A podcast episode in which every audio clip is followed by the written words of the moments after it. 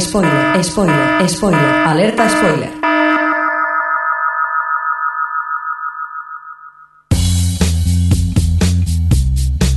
Bienvenidos a O Televisión Podcast, el podcast de la cultura audiovisual.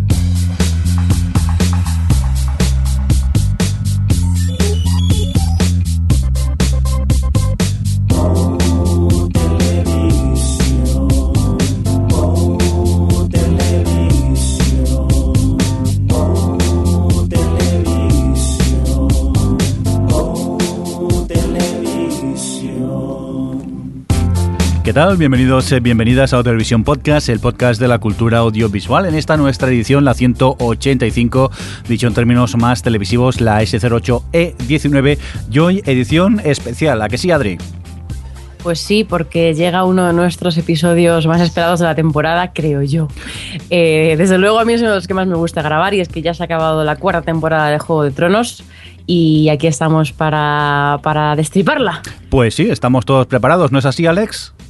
Sí, igual, con muchas ganas de este programa, porque más espero de todo el año. Venga, Javier, tú di que, que no, que, que- que pasas. Pues no, a mí no me gusta nada. No, no, me encanta, me encanta. La verdad que estoy muy emocionado con Juego de Tronos y tenía muchas ganas ya de que llegara este especial. Sí, que por cierto teníamos que grabar la semana anterior, pero la agenda se nos descuadró un poco y al final hemos tardado una semanita más, pero bueno, rápidamente que nos ponemos a grabar el especial. Por cierto, un cordial saludo también de quien nos acompaña con vosotros, el señor Mirindo. Y como yo soy un señor mayor ya que se me olvidan las cosas y los nombres, lo que vamos a hacer hoy voy a dejar que Adri dirija un poco el tema. Yo me siento cómodamente y escucho.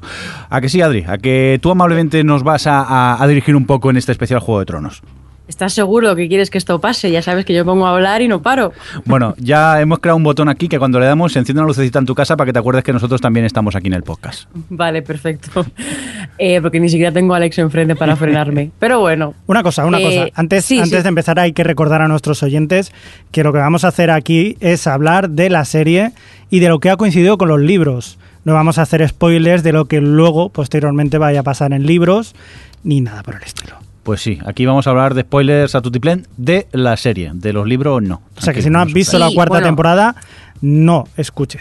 Aclarar una aclarar voy a matizar esto Venga. o sea realmente vamos a hablar de spoilers de las de la serie y vamos a hablar de cosas de los libros que se hayan visto en la serie eso, eh, o sea, que vamos a ver que en, la, que en el- la cuarta temporada de Juego de Tronos hay cosas del último libro que se ha publicado de, de Canción de Hielo y Fuego y son cosas que vamos a comentar.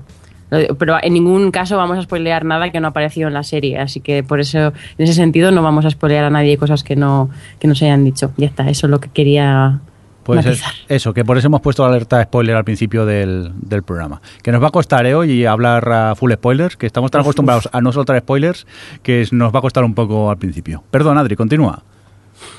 No, nada, yo creo que podemos empezar primero con así una breve introducción de lo que ha sido esta, esta cuarta temporada. Eh, ha habido un poco bastante polémica con el tema de la, un poco bastante de la adaptación de la novela, pero de eso hablaremos un poquito más tarde.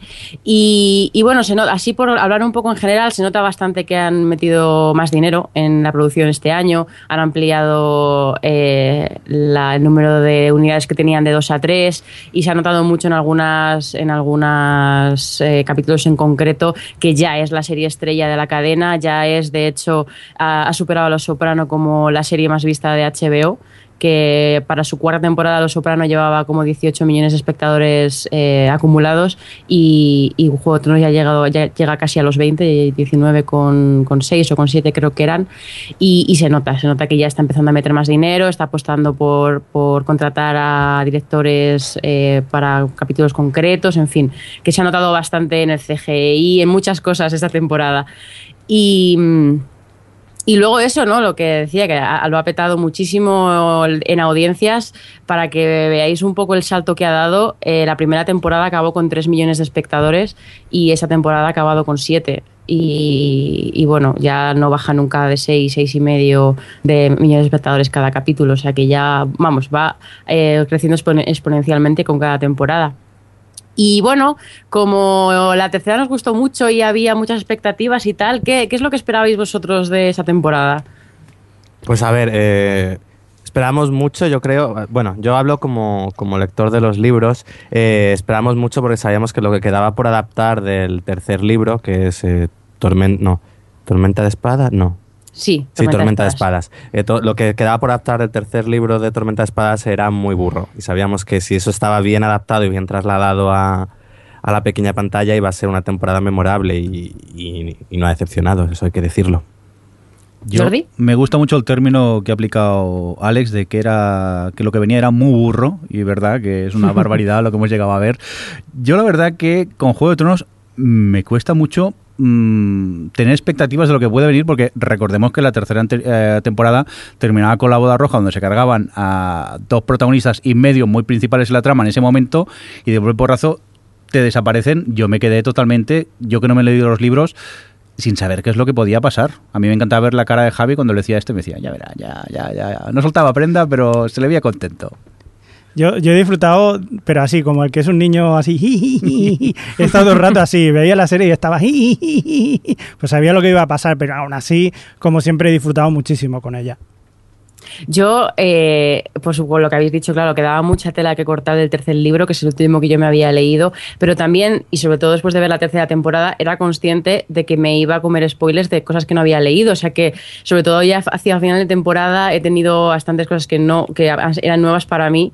Y, tenía muchas ganas de ver un poco, mm, aunque fuese ciertas tramas, con los ojos de la gente que no ha leído los libros. Y he tenido ahí esa, esa doble forma de ver la serie que la verdad es que me ha gustado. Y, y eso. Yo creo que con esto, si queréis, podemos empezar ya a saltar de lleno a comentar lo que ha sido la temporada. Y ya la haremos después, al final de todo, una valoración general de, de lo que ha sido. Y yo creo que vamos a empezar por Desembarco del Rey, que es donde ha habido aquí la chicha más tremenda de, de lo que ha sido este cuarto año. Eh, por supuesto, empezando con la llamada boda púrpura, porque George Martin no tiene buena experiencia con las bodas en su vida real. ¿Qué le ha pasado a este señor? Algo le pasó en una boda que no es capaz de dejar ni una boda tranquila. Pues que son un coñazo Eh, las bodas.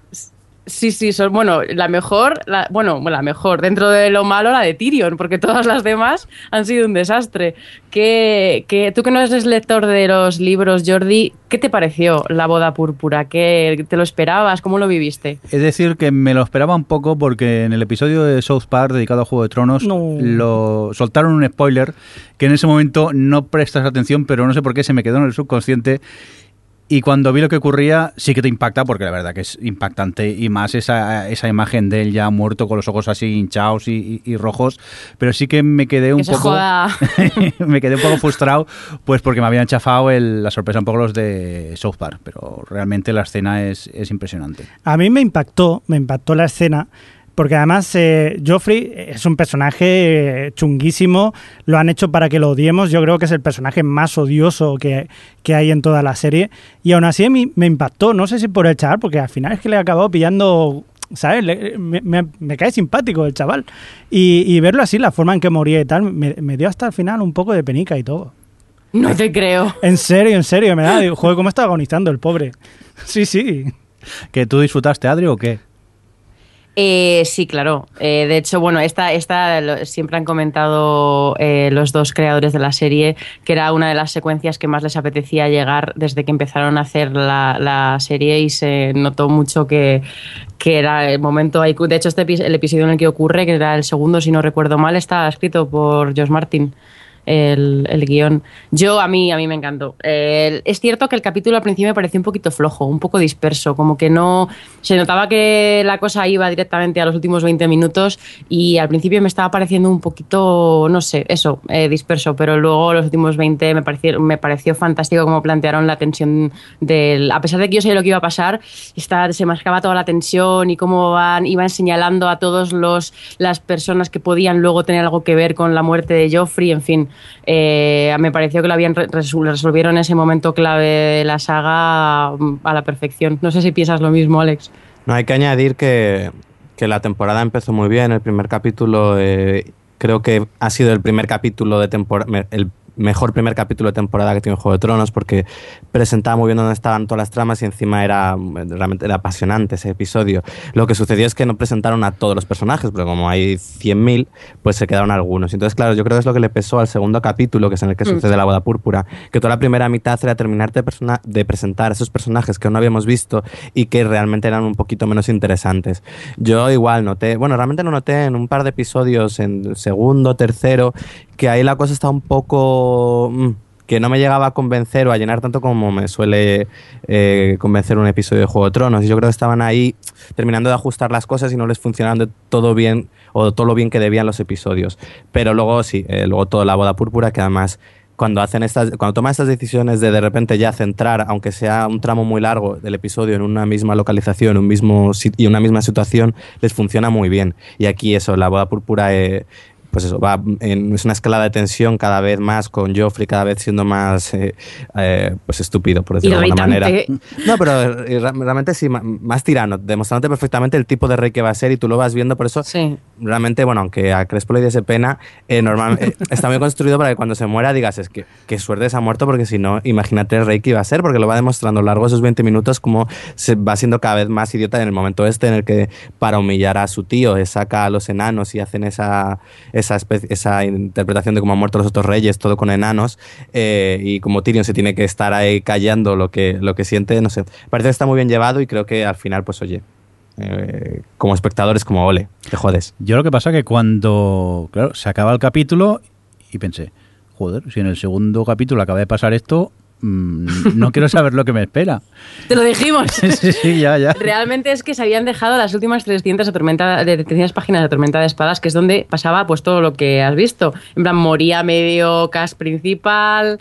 O sea, sí, mm, que se cambiaba el juego completamente en la mayoría de, de las tramas. Es lo que es lo que tiene George. Que por cierto, no lo he dicho, creo, pero como hicimos ya en el especial anterior, y no sé si el anterior, eh, vamos a organizar este especial yendo un poco por localizaciones para así no dispersarnos un poco en el comentario de temporada y, y sí, llevarlo un poco de forma ordenada, que creemos que es lo más conveniente. Y como estamos en Desembarco del Rey, si queréis podemos empezar a hablar de uno de los personajes más interesantes que ha tenido esta cuarta temporada, una de las incorporaciones, que es la de Oberyn. Qué, qué fantástico personaje y qué penísima cuando, cuando acaba como acaba, ¿verdad, Alex?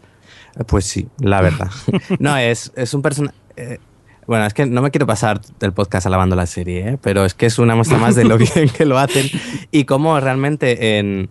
Que porque la, la palma en el episodio 8, ¿no? Como en, como en 8 capítulos consigue que sea un personaje tan querido que a la gente le duela tanto como les dolió lo, que, lo que le acaba sucediendo. Eh, tiene dos aciertos, bueno, tiene un- el acierto de- del actor que se hace muy bien al, al personaje, consigue transmitirle el carisma que tiene, que tiene la víbora, que tú cuando lo lees en los libros, pues eso también te imaginas a alguien pues muy, muy interesante, muy... Y él lo consigue, además con ese acento tan... que, que le pone. dilo, sí. dilo. Y, y no sé, y es, es eso, tiene la habilidad de que realmente en su, primer en su primer capítulo, aparece en el primer episodio, ¿no? O en el segundo. En el primero, yo Pues, creo. Sí, en el primero ya con la presentación suya, primero con Sí. lo, bueno, primero el burdel, donde ya te muestra el tipo de persona que es, luego con su encuentro con Tyrion Lannister, en el que deja muy claro qué hace en Desembarco el Rey, que es básicamente vengar la muerte de, de su hermana, ya ha quedado perfectamente claro que es el personaje. Entonces, ¿qué sucede? Que en la serie, en una en la que los Lannister realmente son lo- los grandes villanos, ver que llega alguien, intenta hacerles frente, ahora que ya lo- los Stark ya no son nada, eh, pues yo creo que también eso hace que el espectador desde el comienzo se ponga de su lado y lo que hace que al final sea tan frustrante como termina. Sí, que además, bueno, eh, lo has dicho tú ya, pero eh, muchas veces en Juego de o sea, lo que todavía eleva más Juego de Tronos es lo bien que hacen el casting. Y por ejemplo, la secuencia de la primera, del primer capítulo en la que él le cuenta a Tyrion por qué está ahí, le cuenta toda la historia de su hermana y de la violación y todo esto, es realmente muy expositiva, es muy información porque la necesitas saber. Pero él le han elegido también, lo hace también, lo cuenta también. Y el, que el hecho de que se lo cuente a Tyrion, que tiene la, la que tiene con los Lannister, vamos, con su propia familia y demás, lo construyen también que no. O sea, que, que para la presentación de personaje con mezclado un poco con el casting que han elegido, al final, eh, en nada, en cinco minutos ya vas con ese personaje desde el primer momento. Y, en fin. La serie lo tiene mucho esto de los detallitos, porque yo eh, la semana pasada me volví a ver la, la temporada entera otra vez, aquello que te pones a ver el primero, el segundo, el tercero, y es que por muy largos que sean, a mí me pasan volando. Y tiene detallitos como, por ejemplo, eh, perdonad que me salta un poco la trama y me voy a, a- otro lado, pero eh, no sé si recordáis cuando los salvajes atacan a, a un pueblo por allá por el norte y agarran a un chaval y dice, ¿sabes dónde está el, el muro? Pues vete corriendo a decirles lo que ha pasado. Se va el chico allí y en otra escena vemos a John Nieve eh, intentando entrenar a los soldados allí, a los recién llegados, y el chaval se ofrece voluntario y se ríen de él y dice, yo soy un gran arquero, y siguen riéndose de él. Y luego justo en el capítulo de la batalla que hablaremos, vemos que él es quien mata a Ygritte, y de eso la serie tiene muchos momentos así, de pequeñas conversaciones que tú cuando la ves, como no sabes lo que va a ocurrir, tampoco le prestas mucha atención y luego tienen desembocan en algo que ocurre en, en capítulos eh, posteriores. Por eso digo Sí, es yo algo- que. No, por, por eso digo yo que es algo que los que hemos leído los libros disfrutamos la serie como un poco a dos niveles, porque nosotros sí sabemos lo que va a ocurrir, entonces todos esos detalles los pillamos a la primera. Vamos viendo como, uh, esta conversación que ponen aquí, yo sé por qué la han puesto, porque luego bla, bla, bla, va a pasar eso. Por eso a mí me gusta, eh, la disfruto tanto como lector y no, no soy de los que se quejan de los cambios, sino que me va gustando como, pues eso, sabiendo lo que, lo que van a contar y cómo, eh, cómo te lo van introduciendo de antes y cómo las cosas realmente están plantadas y muy bien plantadas. Yo me acuerdo... Sí, no solo en el aspecto, perdona Javi, no solo en el aspecto ya de, de que sabemos hacia dónde van las cosas, los libros, bueno, en algunos casos a medias, que es el mío, pero incluso cosas que son inventadas. Quiero decir, lo que dice Jordi es que se ve muy bien cuando acaba la temporada y echas la mirada atrás y, y ves lo bien que están construyendo todo. Por eso a mí me frustra mucho cuando los lectores de los libros se quejan de que están spoileando al lector. Porque es verdad que están, que plantan cosas que, que a lo mejor son eh, eh, factores que ellos saben, porque se lo, se lo ha dicho George Martin y tal, pero ellos demuestran en cada temporada que les gusta construir las cosas y les gusta que todo, que, que nada surja porque sí, que todo esté plantado. Entonces, pues bueno, eh, precisamente con, este, con ese tipo de cosas hacia el futuro están demostrando el respeto que tienen por la saga, por sus personajes y por hacia dónde va la historia. Por eso a mí me aparte eso unido al hecho de que la serie esté tan bien, me, me flipa y me frustra que, ten- que la- muchísimos de los lectores de los libros estén eh, no en contra, sino odio eh, llevado a unos extremos eh, ridículos, sinceramente. ¿Qué Pero- ibas a decir, Javi? Sí, bueno, esto quizás eh, la gente nos, no quiere disfrutarlo por, por así. Nunca va a ser una adaptación eh, fidedigna, ¿no? Nunca va a ser exactamente quizás como tú te lo imaginas. Eso nunca va a ser posible. Pero yo de, todas las adaptaciones que estaba viendo, de tanto de películas o series, yo creo que esta es de las más dignas y más fieles. Incluso aun habiendo esa- esas pequeñas diferencias que también las hacen muy grandes por esa parte. Una cosa de lo que me iba diciendo que me acordaba, por ejemplo, la segunda temporada, cuando aparece por ahí un personaje como es el Bolton, eh, ayudando a, Stark, al, al Rob Stark, y en eso que decías, aparece diciendo, ¿y dónde tengo que ir y tal? Lo ves en un personaje que dice, bueno, pues será un señor que aparece por ahí, que le ayuda y tal, y luego cómo se va convirtiendo, como sabes, sabiendo los libros, sabes que ese personaje será muy importante más adelante, que lo podrían haber sacado pues en su momento y tal. Pero como dice Jordi, van, sembra- van sembrando las semillas ahí sin que te den mucha cuenta y al final se acaba recogiendo. Yo os recomiendo el revisionado de, de la serie. ¿eh? Ves muchos detalles que, que en un primer visionado no, no te percatas de, de ellos. Bueno, entonces, eh, rebobinamos, porque nos hemos ido alabando la serie por los terros y estábamos hablando de Oberyn. Sí. Y antes de seguir, eh, creo, Jordi, que tenemos un par de audios de fans del personaje, ¿verdad? Pues sí, preguntamos eh, a, a dos personas sobre su personaje favorito y las dos eh, coincidieron. En primer lugar, eh, preguntamos a, a Pilar, a Pigona, que la hemos tenido más una vez aquí por el podcast, que actualmente está haciendo el podcast Ecos a 10.000 kilómetros. En Twitter, por cierto, arroba Ecos Podcast, que si, conoce- si no conocéis deberíais escuchar. Y ella es lo que nos decía de su personaje favorito. Por cierto, que creo que nos ha llegado el mensaje vía cuervos, ¿no, Javi? Sí. Esta temporada me quedo con Oberyn Martell, un personaje que si las novelas molaba en la serie ha sido multiplicado por 10. Interpretado por un grandísimo Pedro Pascal, ha llenado la pantalla cada vez que ha aparecido y es que desde la primera escena en la que lo vimos eligiendo amantes, supimos que estábamos ante un gran personaje. Pocos han podido plantarle cara a Tyrion como él lo ha hecho y pocos han podido replicar a Tyrion y estar a su altura. Amante, luchador, hedonista, vengativo y misterioso nunca nos ha dejado indiferentes.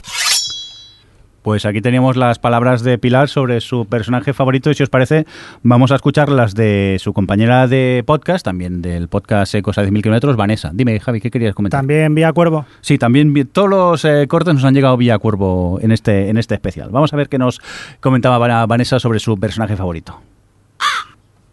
Mi personaje favorito de esta temporada de Juego de Tronos ha sido Oberyn Martell. No es de mis favoritos habituales, como son Arya, Jaime o Varys, pero aún así la fuerza del personaje, así como la del actor que le ha dado vida, el chileno Pedro Pascal, han merecido ocupar este puesto. Oberyn es a la vez un guerrero y un filósofo. Es un libertino que sabe disfrutar de la vida, llevando a cuestas una gran tragedia, y es un hombre apasionado, a quien tanta pasión y rabia descontrolada le jugaron, como todos sabéis, una mala pasada al final. Larga vida a Oberyn Martell. Pues nada, ha habido unanimidad en cuanto a personaje en, en esta temporada, por lo visto. Sí, no, está claro que ya, ya lo hemos comentado, que el- entre el carisma que del personaje, eh, el ir con él desde el primer momento con su objetivo y demás, y un poco cómo se va entrelazando con la trama, por supuesto que es imposible mm, que durante ese eh, inolvidable combate eh, estuviésemos todos con el corazón en un puño, incluso los que leemos los libros estábamos deseando que acabase de otra forma. Sí, yo- En yo plan, teni- por favor, que Yo tenía la esperanza de que en ese momento hicieran un cambio. Digo, puede ser que lo cambien, puede ser que. Hasta el último momento estuve dudando y quizás ahora lo remata o. No. No. Bueno, y como, como he mencionado el tema del combate, antes de comentar eh, ese final, vamos a, si queréis, podemos hablar un poco de, de cómo se llega a eso. Porque, claro, las consecuencias de la muerte de Joffrey es que la zorra de Cersei, a partir de ahora no puedo evitar, ya nunca puedo evitar hablar de Cersei sin ponerle la coletilla, por eso es que la odio. que, por cierto... eh, Es una mujer fuerte que hace lo que cree por su familia. Bueno, sí. Eh, no, no, sí, estoy de acuerdo. Además, luego, luego cuando hablemos de Cersei, creo que es que es un personaje muy interesante realmente. Pero mm, eh, lo que iba a decir es que eso, que... Ah, eh, ha sido lo de... mm, eh, Oberyn, le iba a decir, que, que uno de los momentazos de Oberyn, por cierto, es cuando habla con Tyrion, cuando el Tyrion ya está metido en, entre rejas, es- esperando a su suerte, y, le cuenta toda esa historia del pasado cuando él y sus hermanas fueron a ver cuando Tyrion nació y él estaba pues deseando ver al, al monstruo del que todo el mundo hablaba, y realmente te lo cuenta tan bien y está tan bien escrito ese diálogo que eh, y es tan devastadora la historia de, descubrir hasta qué punto Cersei odia a su hermano Tyrion que yo no pude evitar emocionarme. Hmm. Realmente esta ha sido eh, una temporada en la que Peter Dinklage se ha podido lucir. Es decir, por ese momento en el que eso, en el que, en Oberyn se lo cuenta a Tyrion, la, la, la cara de Tyrion era un poco pobrecico. Pero luego tiene otro de los grandes momentos Hmm. de Tyrion y grandes momentos de la temporada es el juicio. Una vez de que, bueno, pues eso, le someten a juicio por la muerte de Joffrey. Y tú es. Su tiempo como en los libros, que tú lo vas viendo con una impotencia y una frustración ante lo que está sucediendo, porque sabes que no es cierto, que realmente todo el mundo está compinchado para considerarle culpable, pero todo el mundo además sabe que él no ha sido quien se ha cargado a Joffrey. Y vas viendo eso, su impotencia, su rabia, pero bueno, como que se va conteniendo. Su hermano Jaime le promete que, bueno, que se contiene, a lo mejor acaba en el muro en vez de que, que lo maten. Y llega un momento en el que de repente aparece Shae y ya la única persona como que él confiaba o él pensaba que realmente le quería y le traiciona. Le dice que miente, miente en su contra y es el momento en el que él estalla. Y es un speech, un discurso eh, realmente impresionante en el que el actor está, pues está de Emmy, que si tú manda ese episodio perfectamente podría ganar. Y de Globo de Oro. bueno, por eso. Bueno, eh, eso con que te tires desnudo a la piscina. eh, a ver, lo de. Sí, no. A ver, Tyrion está impresionante, la verdad. Y una cosa que a mí me, me gusta mucho de Juego de Tronos es eh, la capacidad que tienen para mostrarte que es un universo donde los puros y moralmente correctos no tienen cabida. Porque Tyrion, aunque es un personaje que nos gusta mucho, porque es de los pocos que es medianamente coherente y, y tiene sus principios dentro de lo que cabe, eh, realmente. cómo acaba. Bueno, claro, bueno, aparte de que mira cómo acaba, eh, eso es, Tyrion es un personaje razonable, es inteligente y, tiene ciertos principios, pero también tiene su lado oscuro y se deja llevar por la rabia. y bueno, eh, realmente su trama de temporada es ver eh, es que vivamos con él un poco toda esa rabia acumulada y esa frustración que ya llega hasta límites insospechados eh, en esa temporada que estalla en el juicio cuando todo el mundo se pone en su contra, cuando Cersei va por ahí hablando todo con, todo el mundo, asegurándose de que van a testificar a su favor, bueno, a favor de Cersei, y, su padre es el peor padre del planeta y, al final pues estalla y bueno, pues todo desemboca en lo que ya sabemos eh, en esa secuencia fabulosa del baño, pero... pero que eso, que mola porque te- le ves que realmente, oye, Tyrion eh, se ha cargado a su padre, se ha cargado a su exnovia. eh, no, quiero decir que no es tampoco ningún santo. No, y además hay algo que me gusta de, lo, de la serie respecto al libro, es que en la serie han dado una mayor profundidad a Shae. En los libros, dentro de lo que la- es- es su prostituta y, y bueno, y lo decía el propio Martin en una entrevista, que, que él cuando escribía a Shae, pues realmente era una prostituta que estaba con él y que cuando tiene la oportunidad de, de traicionarlo, lo traiciona por dinero y ya está. En cambio, en la serie te lo construyen de tal manera que tú ves que cuando ella le traiciona, realmente lo hace porque se siente dolida por cómo él la intenta alejar, realmente para protegerla. Hmm. Pero, y que era otro de esos momentos en los que, eh, como decía antes Jordi, eh, tú vas viendo cómo van anticipando cosas. Porque tú, eh, los libros no sucede así. Aquí tú vas viendo como eso, como él la intenta alejar, que ella quiere estar con él, quiere estar con él, y ella le dice que no, y, ve que al final la última manera de mandarla lejos es haciéndola daño. Y como eso se acaba volviendo en su contra, porque claro, ya se te dolida, y vemos que por eso realmente accede al final a, a mentir en contra de, de Tyrion. Es decir, que yo creo que es incluso más, un poco más complejo que los libros la relación de, de ellos dos y por eso también es más comprensible. Porque bueno, es, es otro de los temas que creo polémica, que eh, la razón por la que al final eh, Tyrion mata a Tywin sucede un poco diferente en los, en los libros que en la serie. En los libros cuando Jamie le libera, le cuenta que realmente toda esa historia que nos contaron la segunda temporada en la que eh, Tywin coge a una prostituta para que se haga pasar por su novia y luego realmente pues eso, él se enamora de ella y luego le confiesa que no, que realmente es una prostituta y tal, como para demostrarle o darle una lección de vida. Eh, Jamie en el momento de liberarlo de, de la prisión le cuenta que realmente no, que no era una prostituta, que era una campesina y que pues eso, Estaba enamorada de él. estaba enamorada de él. Entonces, en los libros, la, casi la razón por la que termina matando a Tywin, más allá de la rabia también de que le quiera condenar a muerte, es eso. Aquí, en cambio, yo creo que al haber construido también la relación de, Tyrion con Shae, realmente, aparte de porque Tywin le quiere muerto, es parte del dolor un poco de haberle obligado a hacer lo que hace con Shae.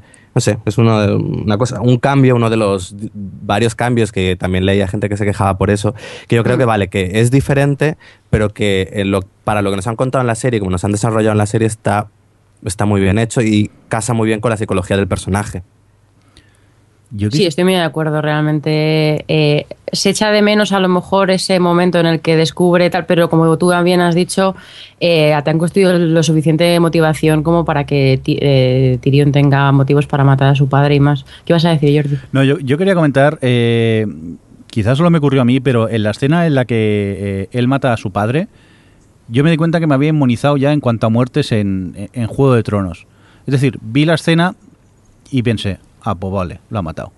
No sé si es que en esta ya se han ido acumulando tanta, tantas muertes en Juego de Tronos que llega un momento que, que ya esos grandes giros de guion como que estás un poco inmunizado. Pero tampoco es una cosa que, que sea un giro de guion, sino una cosa consecuente Bueno, con todo lo que ha ido pasando. Sí, eh, pero en- entiende, me acostumbraba a, a- a otro tipo de series donde los protagonistas nunca mueren. En este caso, un protagonista ves que lo matan. Aquí ya como que te da un, un- un poco igual. Quizá también era en este caso el personaje porque te caía mal y mira, como ha muerto, pues casi mejor, ¿no? Pero sí que es verdad que me noté como un poco inmunizado en cuanto a, a tanta muerte ya en, en- en la serie. No sé si... Pero se- realmente piensa las consecuencias de sentirte así. Y es que Juego de Tronos es una historia en la que pasa lo que tiene que pasar. Entonces, como espectador, es eh, eh, muy estimulante saber que a nivel de historia los que te la están contando no se sienten esclavos de tener que mantenerte a ciertos personajes porque sean los protagonistas o bueno en este caso es George Martin el que lo está haciendo pero bueno en el caso de George Martin Bueno. Eh, bueno vale sí Ya porque- hablaremos. ya, porque también se han cargado a personajes que tenían que se o sea, que no se mueren en los libros. Pero quiero decir que eso, que no tienen miedo de, de- de ser consecuentes con todo lo que está ocurriendo. Incluso es lo que dice Alex, en el caso de los de la serie, eh, se han cargado a más gente, pero se han cargado a gente de forma consecuente o de o sea, sí que tiene sentido con todo lo que está pasando. Entonces, a mí como espectadora mí me resulta eh, refrescante saber que so- son capaces de sorprenderme en ese sentido, ¿no? Que no van a las cosas a, dar un giro en el último momento porque tengan miedo de cargarse a un personaje principal. Eh, hasta el punto de que temo por personajes favoritísimos que me dolería en el alma, en plan que muriría una, moriría una parte de mí si se muriesen. Tengo miedo. Hombre, claro, y hay escenas que veo con el culo apretado, depende del personaje que sale. Pues de Yo cualquier toda- momento se lo cargan. Y no diré nombres porque me da miedo mirar al Javi y no sepa algo y, y me da una pista. No, yo me pasé toda la escena, bueno, ya llegaremos, pero toda esa escena de Bran en el. cuando están llegando al árbol, Sí. eh, sufriendo por Odor. Digo, ay, que se me van a cargar a Odor. Como ya estaban haciendo lo que les apetece en la serie, digo, ay, ay, ay, que se lo A matan. mí, a mí me pasó, por eso sí, ya, a mí me pasó con Brienne y el perro, porque es una secuencia que no aparece en los libros, pero como yo no he leído más allá de ahí, yo me, le- me he quedado justo cuando Arya se subía al barco, eh, no sé si a lo mejor justo después, eh, por eh, Brienne muere, es que no tengo ni idea. Entonces, Ay, ay, ay, no, no, voy a decir, claro, yo no he leído los siguientes. Está bromeando, está bromeando. No digas co- No, no, no, no digas nada, Crespo. Eh, Como, como no lo sé, y realmente a la serie perfectamente le puede dar por, por cargarse al personaje antes de tiempo, y estaba sufriendo muchísimo. En plan, por favor, que no me maten a Brienne. Pero eso está bien lo que decías, ¿no? Porque muchas veces cuando tú ves series que te ponen en peligro de muerte a, a sus personajes, tú sabes que en el fondo no. Que si es un secundario, vale. O sabes que porque el actor se va a marchar, se lo cargan y ya. Pero es verdad, aquí realmente sufres porque dices que, que se me lo van a matar, me lo van a matar. Sí, pero yo he llegado al punto ya que me voy a sorprender cuando un personaje realmente, un protagonista, se salve y no muera. Pues no, te creas. ya. No te puedo mirar, Javi, no te puedo mirar. Hoy voy a hacer. el- si no te importa, me voy a dar la vuelta y te voy a dar la espalda mientras grabamos el especial. Yo os recomiendo a los que no habéis leído los libros que, que lo hagáis. Estoy en ello, estoy en ello. Ya voy. Hacedlo. Tenéis un verano por delante, todo un añito, y os iría bien. Que por cierto, eh, el capítulo 10, en el que pasa todo lo que pasa, tal, eh, era el Día del Padre en Estados Unidos. No es casualidad, seguro. que yo quería comentar una cosa con respecto a Tywin, con un- eh, porque Jordi ha dicho que, que, claro, que a lo mejor tenía algo que ver el hecho de que Tywin te cae mal, es uno de los grandes villanos de la serie y pues bueno, no es, no es precisamente de los que sufres demasiado viéndoles morir. Y el otro día leyendo una entrevista con, con eh, Benioff y Weiss, los, los creadores de la serie, eh, Benioff comentó una cosa que me pareció que era muy cierta y es que eso que decía que, que realmente no es, no es como Joffrey, no está torturando a prostitutas por, por placer, no es un sádico, simplemente eh, no eh, tiene muy claro lo que necesita, bueno, desde su punto de vista, lo que Poniente necesita y lo que hay que hacer y que hay que ser, eh, joder, no encuentro la palabra. eh, Pragmáticos. No, no, no pragmático, simplemente, o sea, ruthless, es que estoy leyendo las declaraciones en inglés y no me Sin sale pie- la palabra para traducirlo. Sin piedad. Pero sí, sí, eso, sí, eh, sí, sin piedad, pero hay una palabra mejor para eso, pero vamos, me- nos entendemos. Eh, y que realmente eso, que él tiene su punto de vista, eh, él mm, tiene claro lo que tiene que hacer y tal. Lo que pasa es que lo que hace no nos, no nos conviene. En cambio, Dani, eh, cuando la vemos hacer todo lo que. o sea, se ha cargado a 167 señores y les ha eh, crucificado y va por ahí eh, sintiéndose la diosa del universo cuando. Y, y llega a los esclavos diciendo, y es que a lo mejor yo era más feliz siendo un esclavo, pero como es Dani.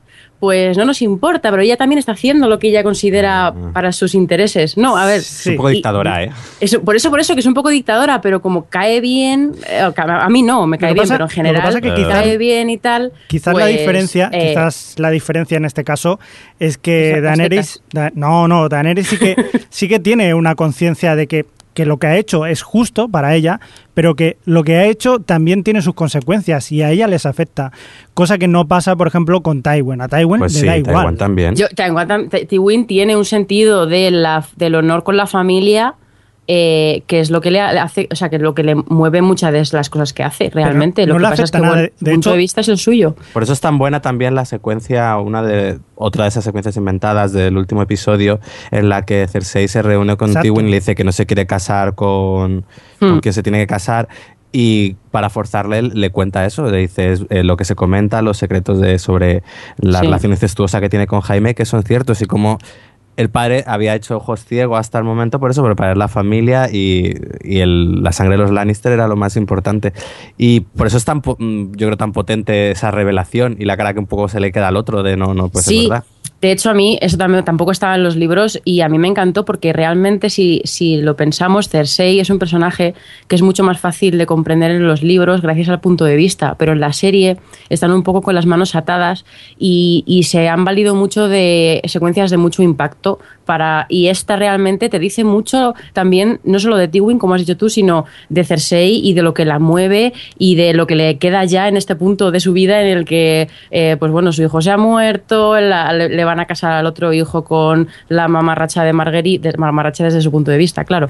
Eh, a la otra se la- a sus otros dos hijos se los han llevado quiero decir que es es una secuencia que además te, da- te dice mucho del personaje de Cersei y, bueno de los dos en general. Yo- hay una secuencia que me, me encanta mucho, de estas que no estaban en el libro, sin embargo la, han puesto yo creo magníficamente, y explica muy bien lo que es, eh, lo que es el personaje de Tywin, que es cuando eh, Jaime se encuentra con, en- con Tyrion dentro de la mazmorra, y Tyrion le cuenta la historia de su primo, el primo aquel que estaba un poco alelao, y, y que iban matando escarabajos, y el chung, y que... no sabía por qué, pero los iba matando, simplemente porque eran escarabajos y porque él podía hacerlo. Y yo para mí que eso era sin duda una referencia a lo que es su padre. O sea, a lo que es su padre y a lo que es su hermana. O sea, les da igual. Sí, que de hecho a mí una cosa que me gusta mucho de la serie y la gente lo critica y es que eh, se ponen en plan, algunos se ponen en plan, em, tantas historietas, no sé qué, cuando podían estar contando, sobre todo los libros, ¿eh? cuando podían estar contando cosas de tal, o la gente que no ha leído los libros y todas esas historietas como que en un principio como que les dan igual. Como realmente esas historietas, esas historietas te las están contando porque se refleja en, en todo lo que les está ocurriendo a los personajes. Y a mí me encanta cuando se ponen en plan abuelo cebolleta con el pasado de, de Poniente. Y añadir una, No sé si visteis... No, iba, iba a añadir una cosa y es que cuando comentó aquello de allá que te- terminamos con Tywin, cuando comentó Benioff lo de, lo de Tywin y que no era tal villano, simplemente tenía su punto de vista y tal, eh, Weiss contestó una cosa que es que me enamoró porque dijo que él lo veía como legal neutral, que es uno de los alineamientos de rol que fue como, ay, si es que son perfectos, que realmente es muy cierto, que, define muy bien el personaje de Tywin, que realmente tiene sus propios intereses y, y responde a ellos. Lo que pasa es que no nos cae bien. No, yo te, para terminar ya contigo, añadir que más allá del impacto de, como decía Mirindo, a lo mejor el, el shock de la muerte suya, lo que hay que pensar es el panorama que deja su muerte. Porque de repente, él, quieras o no, era quien ahora estaba un poco gobernando casi eh, duramente eh, pues los siete reinos. Él era quien se encargaba de todo y de repente la, la cabeza de, de los siete reinos, ala, fuera, está muerto. Entonces ahora está otra vez que a ver qué pasa, porque está por un lado Cersei un poco para allá, luego están por otro lado los, los Tyrell ahí también rondando. O sea que realmente lo que lo impactante total lo que deja es la situación ahora para los siete reinos.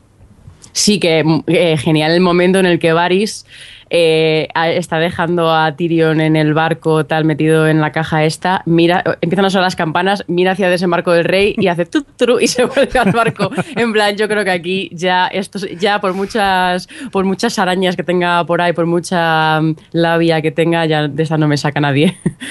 Bueno, pues ya que estamos hablando de los Lannister, vamos a avanzar un poquito y, si queréis podemos comentar un poco cómo han estado Cersei y Jaime como personajes esa temporada, porque además han tenido ahí su propia polemiquilla por esta secuencia de la violación barra no violación del septo y demás.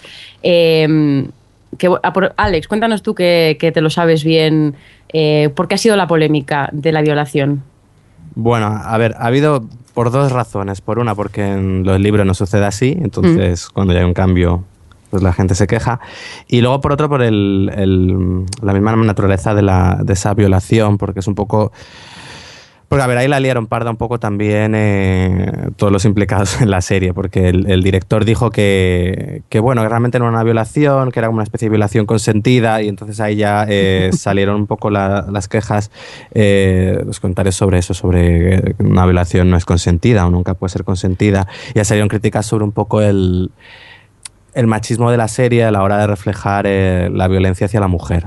Pero- Eh, no es una serie... Una que hay- serie machista, Juego de Espera. Tronos, ¿sabes? Es un que momento, un momento. Es, es cierto que, que a la- hora de representar a la mujer y a la hora de la violencia es que se ejerce contra ella se ve muy claramente. En un artículo que, bueno, un artículo que leí que hablaba sobre eso, te lo contaba también, por ejemplo, todas las escenas en el, en donde Craster, cuando se quedan los cuervos renegados allí, se dedican a la violar a las mujeres también. Es decir, que es una serie que, que en eso, en la violencia hacia la mujer, es muy explícita Entonces, ahí, pues eso, había quejas sobre eso. Es cierto que yo no creo que se pueda considerar machista, porque por un lado lo que te está mostrando es un retrato de un mundo en el que ese tipo de violencia se ejercía porque sí, pues es un mundo medieval. Claro, es mundo medieval, claro. Y por todo porque tiene personajes femeninos fuertes. Pero también es cierto que lo que, que a lo mejor es muy explícita a veces en, ese, en la forma de mostrarte esa violencia. Es decir, puede decirte que la haya, pero a lo mejor no te la muestre tanto.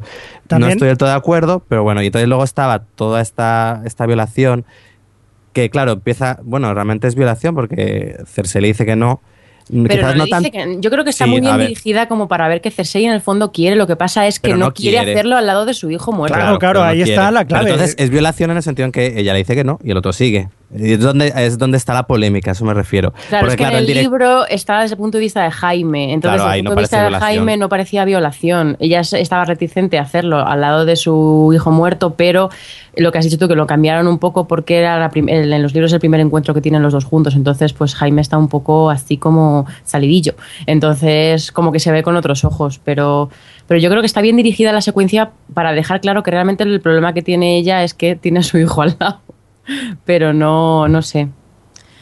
Sí, porque luego Sí, a ver, el director decía eso, que al final pues sí que era que realmente era consensuada y que realmente es- sí que los dos querían. Pero bueno, que yo, yo no, no Sí. comparto esas quejas, pero yo creo que las quejas venían por eso, porque pues eso, pues realmente es una violación y a veces... A ver, yo creo que aquí también ha, ha habido dos problemas y yo creo que, del, que no ha sido del todo acertada esa escena por cómo luego han desarrollado la relación de ellos dos. Porque mira, por ejemplo, como, no sé, ahí me parece que a lo mejor sí es cierto está un poco sacada de tono y que luego no... A mí me ha sorprendido Se ha quedado un poco aislada esa, eso en el, el desarrollo de la relación de ellos. Sí, en general la relación de ellos se ha quedado aislada y sobre todo a mí me sorprendió mucho cuando al final de la, de la temporada ella vuelve a él, que eso no ocurre en los libros y, y- no ocurre, o sea, vamos, que me da igual que ocurra aquí, pero eh, claro, es que no te lo han contado, si nos hubiesen contado realmente cómo se alejan ellos dos a lo largo de, de todos, vamos, de todos los acontecimientos y demás, pero aquí es algo que no has visto, entonces eh, estás un poco confuso con respecto a la relación que tienen ellos dos, pero... eh, con respecto a Cersei, yo creo que lo cuentan muy bien, porque está, está desesperada realmente. Pero bueno, ya que a propósito de Cersei Jaime, Jaime, Jaime que es un personaje que ha evolucionado mucho desde que le conocimos en la primera temporada y yo creo que es uno de esos que ha tenido una evolución muy interesante en lo que nos han contado este año. ¿Qué, piensas de- del personaje, Javi? Jaime era un tipo que vivía muy feliz, porque hacía las cosas y le daba igual porque vivía bajo lo que era la filosofía de su padre Tywin y le daba lo mismo. Él estaba con su hermana liado, tenía sus hijos, no pasaba nada, todo era feliz. Hasta el momento en el que se da cuenta de que hay otras cosas en el mundo. Por ejemplo, cuando pierde la mano, pues ya ve que hay otras cosas, por ejemplo, conoce a Brienne y empieza a abrir los ojos. Y el problema es que cuando llega otra vez a Desembarco del Rey se encuentra que empieza a recibir hostias por todas partes por parte de su familia. Eh, primero el rechazo de su hermana, el luego rechazo de su padre que le está presionando para que sea el heredero de Roca Casterly, también a su hermano que verdaderamente es el único que quiere a, Tyrion es él, la acaban, eh, acaban llevando a juicio, lo van a matar, es el que se mueve para que, para que no lo maten. Y aún así acaba recibiendo por todas partes. A mí verdaderamente es un personaje que me está dando penilla. No sé qué os parece a vosotros. A ver, yo creo que, que mira, una de las razones también de esa violación era recordarnos que era un personaje que estaba llevando un camino un poco como de redención hacia el héroe y recordarnos que Jaime no eh, eh, sigue siendo también un tipo que tiró a un niño por la ventana. Exacto. Es decir, eh, que no olvidemos que, que además en Juego de Tronos pues los personajes son complejos y tienen sus diferentes matices. Que no quiera que maten a su hermano no quiere decir que, tam- que ahora de repente se haya convertido en, en el héroe y el caballero justiciero. Entonces yo creo que, bueno, mira, es como justificación de eso sí funciona muy bien la escena. Y luego, pues a mí me ha gustado, me gustaban las... Pues eso, sus escenas con Tyrion y... No, a mí sí a mí me, gustado. gustó, lo que pasa es que luego se ha quedado un poco ahí aislado, pero me gustó cuando le pusieron a, con Bron eh, para practicar con su mano izquierda, que luego realmente no te vuelven a sacar hasta que habla con Tyrion y Tyrion le pide que, que luche por él y, y Jaime dice que no está en condiciones de, de luchar con su mano izquierda, pero eh, me gustaron esas secuencias con Bron, la verdad. Es que también... Pero no, sí, estoy de acuerdo con vosotros con respecto a Jaime. Eh, es un personaje que tiene muchos claroscuros, pero sí que es cierto que aunque, aunque le hayan, aunque que el tema de la violación te enseñe que sigue siendo ese, tipo, lo que decía Javi eh, es cierto, que de repente se ha encontrado con que eh, ha perdido una mano y de repente se ha convertido, o sea, ya no vale lo que, o sea, de repente con eso se ha ido toda su valía y ha tenido una, una, una apertura de ojos similar a la de Sansa, ¿no? De darse cuenta en el mundo en el que vive, eh, de qué clase de hermana es su hermana, qué clase de padre es su padre, qué clase de... Pues nada, que constantemente quiere deshacerse de él, ahora que ya no, no le sirve. O sea, es como... eh, es muy interesante ver cómo, cómo abre los ojos y cómo Cersei le pide que vaya detrás de, de Sansa en su rabia por lo que pasa con, con Joffrey y tal, y le pide que la busque y la maten, eh, y él lo que hace es pedir a Brienne que la busque y la proteja. Y dice mucho de, de su evolución como personaje, eso. En el fondo era, era, es un buen tipo. Pero en esta serie nunca se sabe. Nunca. Porque te hacen creer una cosa y luego es que otra. Ahora- hablando de, de- de pelear por Tyrion, yo creo que podemos llegar, si queréis, al juicio por combate. Sí, porque estamos, que a- él- estamos hablando que le decía a Tyrion, oye, ¿por qué no luchas tú contra la montaña? Pero es que, amigos, Es estamos que hablando de la montaña. El miércoles no me va bien, ¿eh? La montaña es una bestia parda, que hay, hay una escena en la que se ve cómo va practicando, que le van trayendo a esclavos y él los va matando, solamente para probar pues el acero, a ver cómo corta. O sea, es un tipo simpático que, por cierto, es el tercer actor que encarna a este personaje, un personaje maldito, por lo que parece, y seguramente haya un cuarto. Porque hay una cosa que me, me choca mucho, no sé, que en los libros me parece que no aparece que es eh, una vez ya acabado el combate, queda bastante mal herido. Y, y entonces eh, llega el maestre, Cersei, y le dice que, que si va a poder salvarlo. Le dice el, maestre que el Picel, en ese le dice, yo no puedo hacer nada por él. Y el nuevo, el nuevo sí que le dice, el que había venido, me parece que era con los titireteros, los titireteros que al final se acabó metiendo, que esto no ha salido en los libros, o sea, no ha salido en la serie, pero sí que apareció este personaje. Bueno, pues le dice en ese momento que, que sí que lo puede salvar, solo que lo cambiará. Seguirá teniendo la misma fuerza, pero que cambiará. O sea que posiblemente tengamos otro personaje nuevo. Yo, la verdad, estoy muy expectante eh, a ver qué va, qué va a ser de esa montaña renacida otra vez. ¿Qué demonios va a ser eso? Ahí lo que han hecho es coger una trama que se empieza a entrever en, no sé si en el cuarto o quinto libro, y casi como, y avanzar y dejar caer algo que aún no hemos leído, sí, que a saber.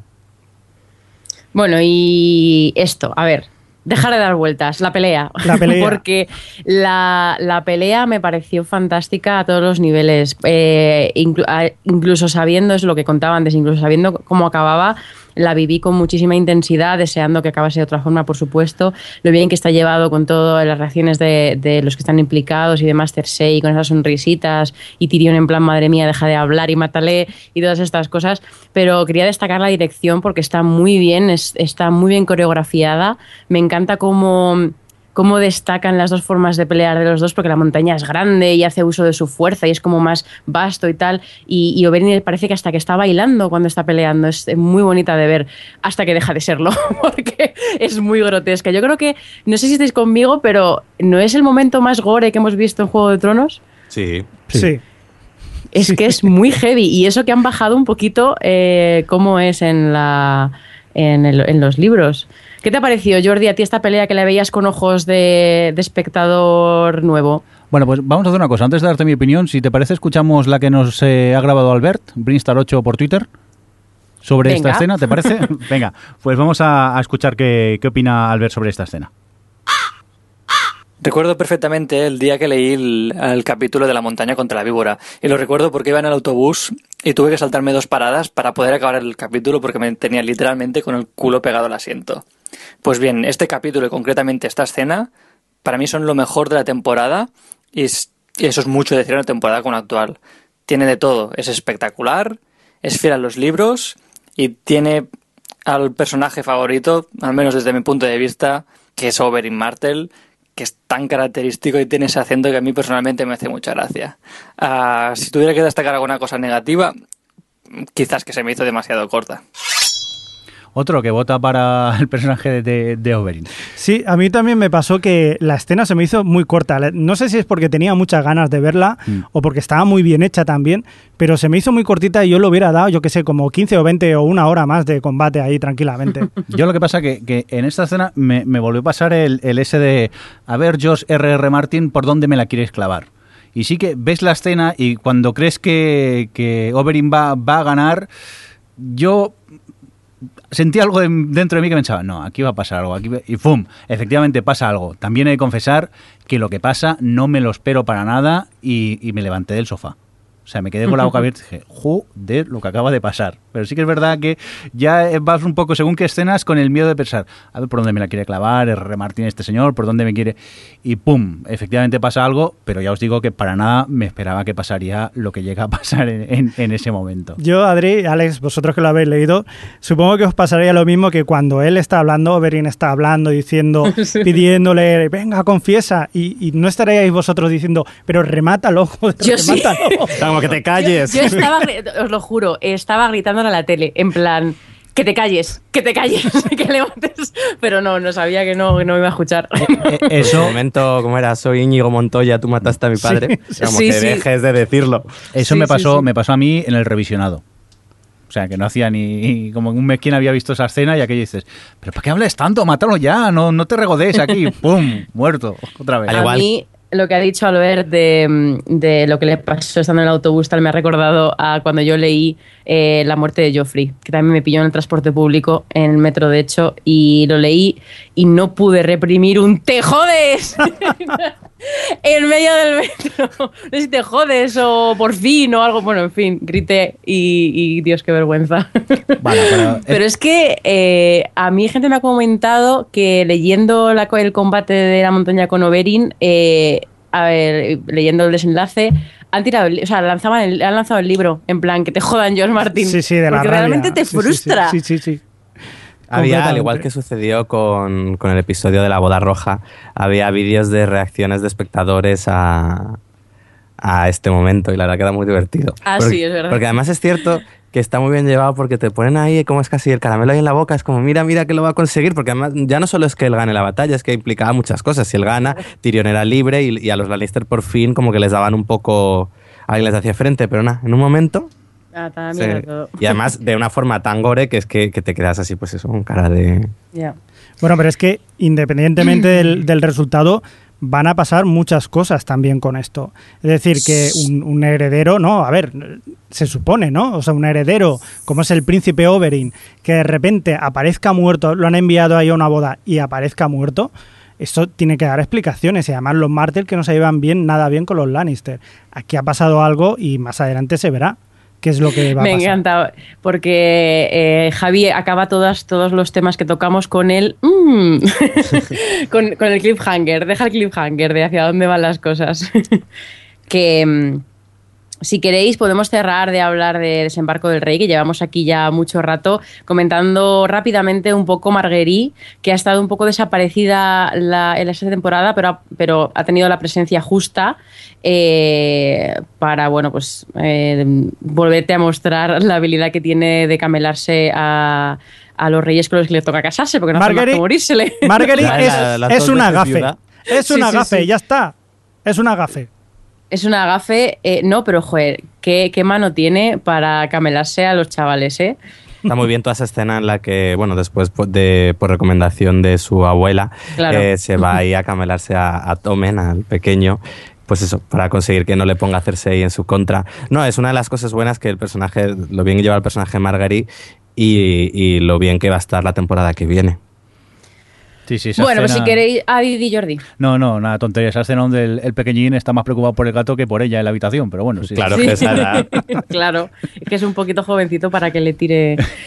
Bueno, si queréis podemos mudarnos un poquito para el norte porque tenemos a una de las parejas estrellas de la serie, que personalmente por lo menos, que son Aria y el perro, que han estado pululando por ahí toda la temporada, realmente sin un objetivo aparentemente claro, pero eh, con un montón de secuencias divertidas, hacen una pareja fantástica. Hombre, un y objetivo había. Bueno, un objetivo había. Llevarla a nido de águilas. Sí, pero han estado ahí. Bueno, en fin, sí, pero es lo que la gente que no le gusta Juego de Tronos dice, eh, han estado eh, caminando. Ya está, relleno.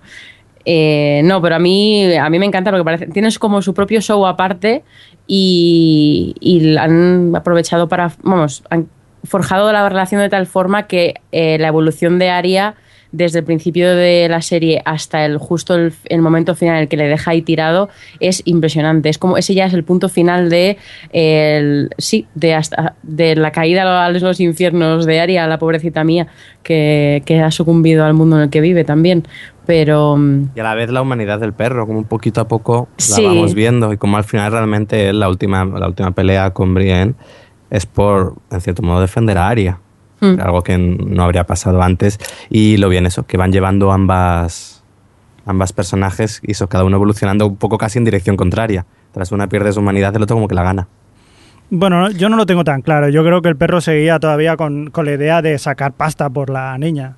Por ella Pero ya no podía que- sacar nada. Si ella lo dice. Su tía está muerta, su madre está muerta, su padre está muerto, su hermano está muerto. ¿Qué vas a hacer que- con ella? eh, Ya, que genial, genialísimo el momento en el que llegan a Nido de Águilas y, y Aria se ríe. En plan, es que es, es lo mejor. por- es- su reacción me encanta, pues como es que ya, ¿qué va a hacer? ¿Qué va a hacer que, no, que le queda más que reírse? Porque allá donde va todo el mundo está muerto. Es que, es que imaginaroslo desde el punto de vista de una niña de 13 años. Es que es, es- en fin. Eh, no, pero lo que dice Alex de que, de que los dos han ido evolucionando en direcciones contrarias, eh, estoy muy de acuerdo y además me gusta hacia dónde va el, vamos, cómo han tratado al perro, porque cuando se encuentran al final con Brienne, eh, realmente es una pelea en la que vas con los dos. Porque Brienne te gusta, eh, pues tiene un carácter como muy noble y es una tía que mola simplemente y vas con ella y tal. Y el perro, eh, en el fondo ha estado protegiendo a Aria, aunque siga teniendo su mm, parte de tal, pero le has encontrado su parte buena y ah, vas un poco con los dos de di- en diferentes formas. Entonces, como espectador, a mí me parece interes- muy interesante ver esa secuencia en la que me di cuenta que es como, joder, si es que no sé con quién ir. No, yo disiento, ¿eh? Yo disiento aquí. ¿Sí? Sí, Tú tenías yo- claro que ibas con Brienne. Sí, a mí es que el personaje del perro, a ver, por mucho que haya evolucionado y se preocupe mínimamente por, por, por Aria, él va lo que va. Sí, de hecho, Sí, hay, hay escenas. y va lo que va. Seré yo que hay soy naif, escenas- que creo que no tanto, No, y que pero- estaba enamorada de Sansa, además. Pero hay escenas eh, bastante no crueles, pero sino que dejan, por ejemplo, ellos cuando van andando por diferentes sitios y se encuentran al moribundo aquel Sí. que lo acaba rematando, o por ejemplo cuando les, eh, les recogen en casa aquellos y al final se acaba llevando el dinero, le da una hostia al señor mayor Pobre hombre ese y boom. y se lleva el dinero diciendo, "Pf, es que esto es la vida. Y Claro, realmente ver, es, lo, no. es lo que le va enseñando a Aria. Y de hecho, Claro, la pero el perro no es que de repente se vuelva bueno y un ser bondadoso, no. Pero simplemente ves que empieza a establecer un vínculo con ella. Y Claro, eso es un poco en la humanidad que vas viendo, pero el tipo es un tipo que, a ver, sabe. Y realmente es lo que Aria necesita, es un tipo que sabe cómo es el mundo y se lo está enseñando a ella. No, no, si en eso totalmente de acuerdo, Alex. Simplemente es eso, que en, en- en la pelea esa yo sí que tenía un bando favorito. yo no tenía el corazón dividido para nada. ¿No, ¿No os da la sensación de que si hubiera habido un posible eh, te perdono la vida, aquello si tuviera la ocasión de haber perdonado la vida, Brienne se lo hubiera perdonado tranquilamente a- al perro, pero el perro no la habría dejado ni, ni por asomo. Vamos, se lo hubiera cargado sin ningún tipo de duda. Por cierto, que esa, esa pelea no está en el libro. Ese encuentro. No. Y ha tenido, a la, la gente de los lectores, algunos se han quejado, y es probablemente la que más me frustra porque el único argumento que tienen es que no está en el libro. Porque no son, es- realmente no son capaces de encontrar un argumento en contra de esa secuencia, porque eh, lo tiene todo. Tienes una pelea que está bien dirigida, que es, que es emocionante, que son dos personajes que molan, tal. Y luego, además, eso, el encuentro de Brienne con Arya, a mí me parece fantástico. Lo que te dice de los dos personajes, lo que. joder, cómo Arya se ve reflejada en Brienne eh, como mujer, mm, caballero, eh, pf, ese intercambio que tienen de hablar de sus espadas. Quiero decir, me, me dice tanto de los personajes y, y no, no afecta realmente hacia dónde van las cosas. Y además sirve de punto de inflexión también para la trama de Brienne y Pot, que si no se habría quedado colgada Hmm. Sí, también. por no que- haber tenido cierta escena. Que por cierto, eh, lo que decía antes Jordi, una de estas de estos que decimos que lo van plantando muy bien es, es cuando Brienne y Pod se encuentran con Pastel Caliente. Y, y de repente Pastel Caliente les habla de todo lo que había pasado y de Aria y tal, y eso eh, redirige las cosas y, y, to- y porque va hacia ese final que ni siquiera los, los libros nos lo esperábamos. Que ahí se nota muy bien cómo van sembrando todas las cosas. Hay que decir también que los libros, Brienne va sola, no la acompaña a Pot. Esto es un añadido que la han la acompaña. también. Más adelante, eh, al ¿Sí? principio no, ¿no? Al principio no, pero luego sí van, sí van juntos. Hostia, pues ahora no me acuerdo. A mí me gustan, tienen, mu- tienen mucha química, son divertidos, viene bien un poco de alivio a veces. Sí, son realmente, es que la serie funciona muy bien los dúos, porque tanto Arya como el perro podían perfectamente tener su serie aparte, Mm. Total. y Brienne y Pod también tendrían su serie cómica aparte, porque son muy divertidos. Son los nuevos protagonistas de True Detective, temporada 2. Uh. No envío el chiste, ¿eh? lo vi por una foto por internet. Bueno, pues, ¿qué más está por el norte? Vamos a ver. Eh, vamos a hablar, si queréis, de Bran. Salvado. Hacemos ahí un super salto a, a mucho más al norte. Eh, que bueno. Bran, que a mí es uno de los personajes que me resulta más anodinos, la verdad, de la serie, porque su, su trama me resulta muy, muy repetitiva. Aquí han demostrado eso, que son conscientes de que su trama es repetitiva y han avanzado hasta el final de lo que se sabe de los libros. que dicen, pues nada, oye, vosotros a lo vuestro. Es que mira, han dicho, ¿para qué mostrar al pobre Van, eh, Bran arrastrado por Odor en la nieve durante 10 capítulos, que es lo que pasa en los libros, y vamos Sí. a lo importante? Claro que aquí es uno de los... Bueno, ocurre con dos tramas, con este con la de Sansa, que han alcanzado ya todo lo que hay escrito por Martin y publicado.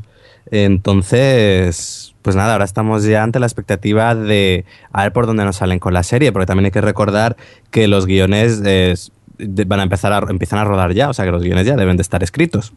Yo- Así que Sí, Yo- de hecho ya tenían los outlines es- hechos porque es lo que han presentado, por ejemplo, a los eh, a la gente de España para, para, para buscar las localizaciones en las que van a hacer Dorne. Edorne, sí. Sí, por eso digo, entonces ahora toda la trama de Bran, a partir de ahora, supongo que irá un poco, Martin les habrá dicho hacia dónde va, Claro. pero aquí ya va a ser completamente eh, invención de la serie. Que ya en, esa, ya en esa temporada se han inventado varias cosas, por ejemplo, todo esto de los cuervos re- renegados cuando le, le capturan y demás no estaba en la novela, pero ojo, es que, again, somos muy pesados, pero es que lo hacen muy bien, porque realmente eso te- es... eh, ¿Cambia algo hacia dónde va Bran? No, pero te ayuda a que Bran se escape usando a Odor y entonces cuando al final del todo eh, vuelve a controlarle y salvan todo esto de los esqueletos y demás, gracias a esto, no te resulte tan extraño. Es como que te están ya construyendo un poco, o sea, eh, demostrando el- la capacidad que tiene Bran ya de controlar a Odor de verdad.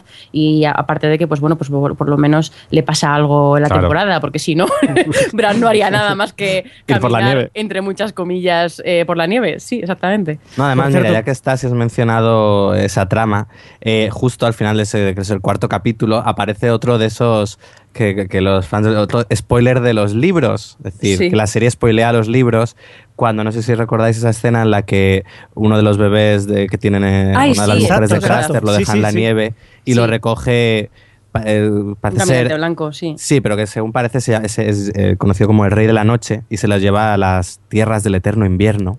Eso parece ser que es así, según los libros y la gente que lo sabe bien esto. Y que son cosas que realmente nosotros aún no hemos leído y aún no sabemos. Que es lo mismo, supongo que Martín se lo habrá dicho, mira, que va a salir aquí el Rey de la Noche este, que será como el jefe Claro. de los otros. Pero que es algo que, como, es, como lectores, podríamos decir que nos han spoileado los libros, que yo he encantado. Yo también, pues sí, porque realmente es lo que decía yo antes, que se preocupan por ir mostrándote las cosas para que no te salga todo de la manga. Es que es básico a construir una historia. Pero bueno, sí, sí, es verdad que le toca y se como que se le cambia la piel de color y tal. Bueno, y la llegada esta de Bran ahí al árbol, eh, con la muerte de Jojen, el pobrecito mío, que, eh, que en los libros no muere, pero a mí me ha parecido bien, porque bueno, ya realmente ha aportado a Bran muchas cosas y, y, bueno, acabar con esa especie de sacrificio, yo creo que dignifica al personaje. No sé, hace- no sé qué, lo, qué hará luego, porque yo no lo he leído. Pero no sé qué pensáis, Javi, tú que sí que sabes hacia dónde va o lo que hace después Jojen o Jojen o como se diga. Pues eh, pasa exactamente lo que decía Alex, que se acaba la, la trama de los libros, se acaba exactamente donde, donde ah, vale, que no aquí. se sabe Entonces, simplemente. mm, Él está herido, ¿no? En los libros. Sí, él está herido, y, pero es que no se sabe nada más. Entonces, Pues nada, si no se sabe nada más, no decimos nada. Nada, claro. No, pero y bueno, ¿qué os ha parecido? Eh, Jordi, ¿qué te ha parecido a ti esa secuencia ahí? Porque ya es una muy con mucho elemento fantástico de la serie, en plan con los esqueletos, tal, muy de acción. ¿Qué te pareció cuando viste eso ahí, cuando llega y se encuentra el árbol con el tipo este y demás? A mí me Porque gustó Eso mucho. ha expulsado a alguna- a algunos de espectadores de la serie. A mí, a ver, mm, fantasía siempre ha habido en la serie a pequeñas dosis, tampoco es algo nuevo. Sí que es verdad que me, sorprendió porque no me lo esperaba, de golpe porrazo aparecen los esqueletos y dices, "Onda, que esto, esto mola. Y, empieza la, pelea- y tal, y me moló. Me, me gustó mucho cómo estaba hecho. Sí que es verdad que me parece la muerte de- de él, me parece un poco cutre. Ese brazo allí, ñi, ñi, Sí. rollo un poco psicosis, Sí, es lo un un poco poco de chichinabo, pero... Podría haber sido más, más épica. Joder, si le, sí. si le pones esa sonomatopeya, ñi, ñi, ñi, ñi, pues claro. Es que se veía la mano así, que parecía psicosis. Vaya- eso, vaya pero- mierda de muerte, es Sí, verdad. Es un poco. Pero esa escena me gustó mucho. Lo que pasa que a mí, eh, el, el camino que está emprendiendo Bran, yo voy un poco descolocado. No sé muy bien hacia dónde van y por qué ocurre eso. Bueno, eso pasa en, eh, también en los libros, ¿eh? Vale, vale. Entonces no soy yo que, que me haya despistado jugando al Candy Crush mientras veía. Yo tengo una teoría, pero claro, está, está sustentada en la nada, porque ni siquiera he, leíste- he leído el cuarto y el quinto libros. pero bueno. Bueno, ¿la puedes No la contar diré. o...? No, Como- yo como creo, teoría que creo- no tengo la nada. sensación, por lo que pasa al final, es, es todo esto, es, como digo, sin tener información adicional de nada, que Bran se va a convertir en el tipo ese que está metido en el árbol, en plan el sucesor del tipo. Ahora, lo que hace el tipo que está metido en el árbol, no lo sé. Ya no lo sabemos. Bueno, el, el cuervo de tres ojos este, eh, no sé, qué, no sé, no sé qué, qué implica, pero yo creo que va un poco por ese rollo, por el rollo heredero de- al trono del árbol. sí, aquí, son, aquí- aquí son todos, son- es juego de tronos, ¿no? Pues eso. pero bueno. Venga, más cositas. Eh, más cositas. Bueno, pues, eh, ¿qué, nos, ¿qué nos queda en el norte? Pues nos quedan Zion, bueno, Ediondo barra Rick y, y Bolton. Y, ¡Ay, vamos, el bastardo! eh, ¡Ay, el bastardo! el bastardo, el bastardo que hace lo que sea por porque su padre le reconozca como Bolton de, Bolton de bien. Ay, papa, quiéreme, quiéreme, papa. Quiéreme ya lo y- consigue. Sí. Y, Sí, qué, sí. y qué malo es. O sea, si creíamos Pedazo que habían personajes malos dentro de, de- de Juego de Tronos, yo creo que, que Ramsay Bolton se lleva uno de los top Y- 10, seguro, ¿eh? Pero, a ver, lo- sí, estoy de acuerdo, es muy sádico. Pero eh, mola porque por una parte es sádico, es muy malo, es muy... no, sí, no tiene ningún tipo de piedad. No mola. Pero, pero luego a la vez no deja de estar buscando la aprobación de su padre. Ya, pero la forma equivocada, ¿eh? Claro. Ya, bueno, a ver, que lo estoy defendiendo, ¿vale? que lo que ha hecho con Rick, eh, la verdad es que da hasta penita y mira que Zion me cae como una patada en el culo, pero que no me da ninguna pena. Pero a veces en algunos momentos de sometimiento absoluto de, en esa temporada estoy a puntito de sentir lástima por él. Como cuando viene su hermana va a rescatarle Ay, ya. y él lo rechaza y se queda. Y se queda. Y no se va con la hermana. Bueno, es que Sí, está totalmente traumatizado. O sea, eso supongo que alguien que haga psicología lo sabrá mejor, pero es que yo creo que debe tener miedo, o sea, un miedo absoluto. En los libros está totalmente desfigurado, o sea, ya ni siquiera se le reconoce. De hecho, eh, pasa también en los libros que empieza como hediondo y al- hasta el cabo de cierto tiempo no te das cuenta de que es él, es Theon Greyjoy. Eso lo comentabais en el especial anterior que hicimos. Sí, es que cambia completamente la fisonomía y todo. Pero mira, no sé, el pobre aquí nos ha, nos ha dado un poco de pena el, el Theon Greyjoy. Sí, al A final, sí. Por, no, por mal que te caiga el personaje, sí que es verdad que lo ves tan deshumanizado que es que se ha convertido en, en una mascota de- de- de- del otro ya. Ya no es ni, un, ni un ser humano casi. Se lo tiene en la perrera. Sí, por eso que ya algo de lástima sí que llegas a, a sentir. Ay, en fin, Russ Bolton. Bueno, eh, Foso Kailin, que por cierto eh, han añadido varias. Al final la, la cabecera de Juego de Tronos va a durar cinco minutos. Al ritmo Como que sigan vamos. añadiendo, sí, sí, porque en la- en el, eh, cuando toman el castillo este tal, bueno, aparece Foso Kailin, también allá está Bravos en la cabecera. eh, bueno, eh, no hace más que añadir localizaciones y a- eso, a, la- a medida que va avanzando la serie, va, du- va durando cada vez más. Que por el año ¿Qué? que viene además aparecerá Dorne. Claro. Qué malo, qué malo la ahí. cena mientras está la cabecera. sí. Ver Ramsay, Ramsay Bolton que se ve ahí cuando dice, bueno, si os rendís, no pasará nada, podréis salir. Y la siguiente escena que se ve, la cabeza cortada en una pica y dice, Sí. "Pff, ¿te creías que te iba a dejar? ¿Estás tonto o qué? No, no, se le ve despellejado, que es lo que hacen Sí, nada, los Bolton. mejor, bien. Qué buena gente. Haciendo honor, haciendo honor a su escudo. Sí, sí. Eh, ¿Queréis comentar algo más de Zion y, y- y el Bolton y tal o nos pasamos, Pasamos. al nido de águilas? Vamos al nido de águilas, que pasa algo muy importante y yo me lo estoy haciendo encima. Vale, pues vamos a hablar porque, bueno, Meñique, que es el- uno de los grandes mastermind de Juego de Tronos, ha revelado ya definitivamente en esta temporada que es el gran responsable de todo lo que ha pasado, ya que él fue el responsable de la muerte del marido de Lisa y eso es lo que ha traído las consecuencias de todo lo que hemos visto desde el principio de la serie. Y aquí, pues bueno, se, se declara el, mm, sí, el responsable de la muerte de Joffrey y demás. Y bueno, ¿qué, es, qué os Bueno, parecido? de Joffrey es, es responsable junto Bueno, a Olena, sí, junto a sí. Olena. Eh, pero esto que ya tenemos realmente a la chita callando y sin tener demasiadas secuencias a lo largo de, de la temporada, se declara como uno de los grandes personajes, eh, uno de los grandes pilares de la historia. Claro, es que estamos hablando de que te enteras de, de golpe que, que la, la otra manda la carta a su hermana para engañarla y, a partir de aquí que por culpa de Meñique estamos viendo todo lo que está sucediendo. Yo en ese momento cuando me di cuenta dije, claro, es que si te lo vas a pensar eh, en, en esa secuencia que encima lo dice como si tal cosa la otra, hola, que te acuerdas que mandé esa carta, dices, coño, es que claro, por culpa de esa carta, eh, o sea, murió el- la mano del rey, eh, el Star se fue para allá, le cortaron la cabeza, la mujer fue a decirle que había, vamos, que es todo el follón, a partir de aquí salía todo el pitote. Y yo creo que pasa un poco desapercibido en el, en el episodio, que, poco se ha hablado de eso. Mm, Yo no creo que pase, pase desapercibido, pero realmente está contado de tal forma que, que, a la, que la forma en la que está contado, perdón la redundancia, dice mucho del personaje, que es como lo ha hecho. Ha ido haci- haciendo su plan poquito a poquito, tal, creando el caos con muchísima paciencia y ahora, y, en el fondo es el dios del cotarro, pero, y, y está, vamos, cómo ha manejado a todo el mundo los hilos desde el principio y lo ha hecho de la misma forma en la que está contado en la serie, a la chita callando. Y hay una cosa que eh, me flipa mucho, me, recuerda al principio, la primera o la segunda temporada, que hay una, una conversación tanto de Varys, o sea, entre Varys y Meñique en la sala del trono. Y en ese momento, eh, si no te das cuenta, porque en ese momento si no has leído los libros no sabes de qué va, pero luego te, ya con esto te das cuenta que verdaderamente son ellos los que han estado conspirando durante todo el rato y manipulando a toda la gente para que esto esté pasando tal y como está y para que estén cambiando cosas. Claro, en, en esta temporada está Varys y- Acuérdate, y Oberyn claro, eh, comentando. Exacto. Y en sí, eh, Varys lo que dice, dice, yo lo que quiero es poder. Y aquí todo el mundo está peleando por, por tener poder. Claro, claro. Ah, Porque Varys Sí, realmente... sí, perdón, perdón. No, no, digo que eso, que Varys realmente eh, sabía desde el principio que le iba a salvar a Tyrion, deja ahí que pase Sí. todo eso, pero luego sabe que se lo va a llevar y luego los planes que tiene. Y, y luego, y Meñique, que, bueno, acordaros la conversación que tuvo Meñique con, con Varys, en la, no sé si fue la temporada anterior o la anterior. Era la anterior, de la eh, escalera. La de, sí, la escalera que hablaba un poco de eso, de que a él lo que quería era el caos y controlar el caos. Bueno, secuencia que se traducía, que hay por ahí un gif de soy malo, soy malo, soy malo.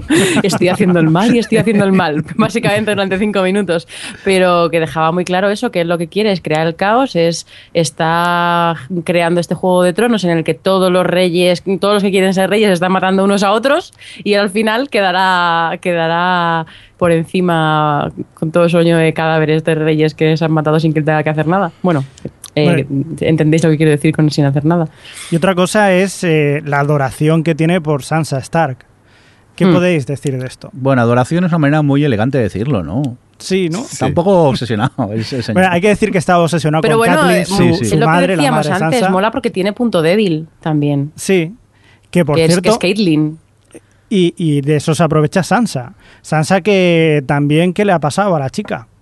Que al fin ¡Por se ha dado fin! cuenta de a ver si aquí me mangonea todo el mundo, pues voy a empezar a mangonear. Yo es algo que, que me ha gustado mucho también, como lo muestra la serie, que es, bueno, que habéis dicho que de- ella se da cuenta de que a Meñique ella le, le pone y decide usarlo.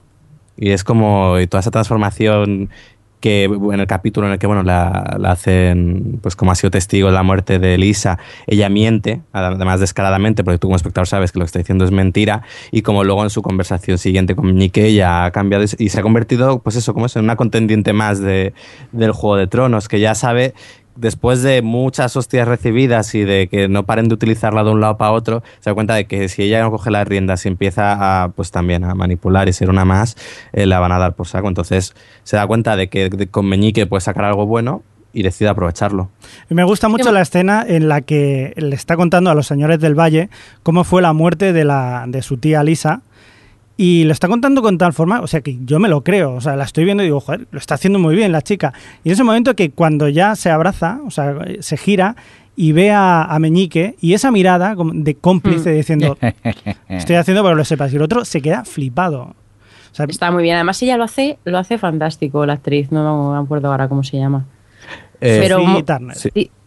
No me acuerdo. Sí, Bueno, Sofía Turner. Sansa, no, se llama Eso, Sansa. Sansa. Sofía Turner, sí. Sansa, Sansa. Es- es No, pero mola porque eh, realmente hay muchos personajes en Juego de Tronos que son como son por consecuencias del mundo en el que viven. Y Sansa era la que todavía le costaba, se mantenía eh, inocente a pesar de todo lo que le ha pasado y, y por fin ha aprendido, o sea, se ha dado cuenta del mundo en el que vive y ese momento final que tiene ya de la serie, que es en el capítulo, es, es pronto, la verdad, en el capítulo 8 o el capítulo 7. No, el Sí. 8, en el de la víbora. Sí.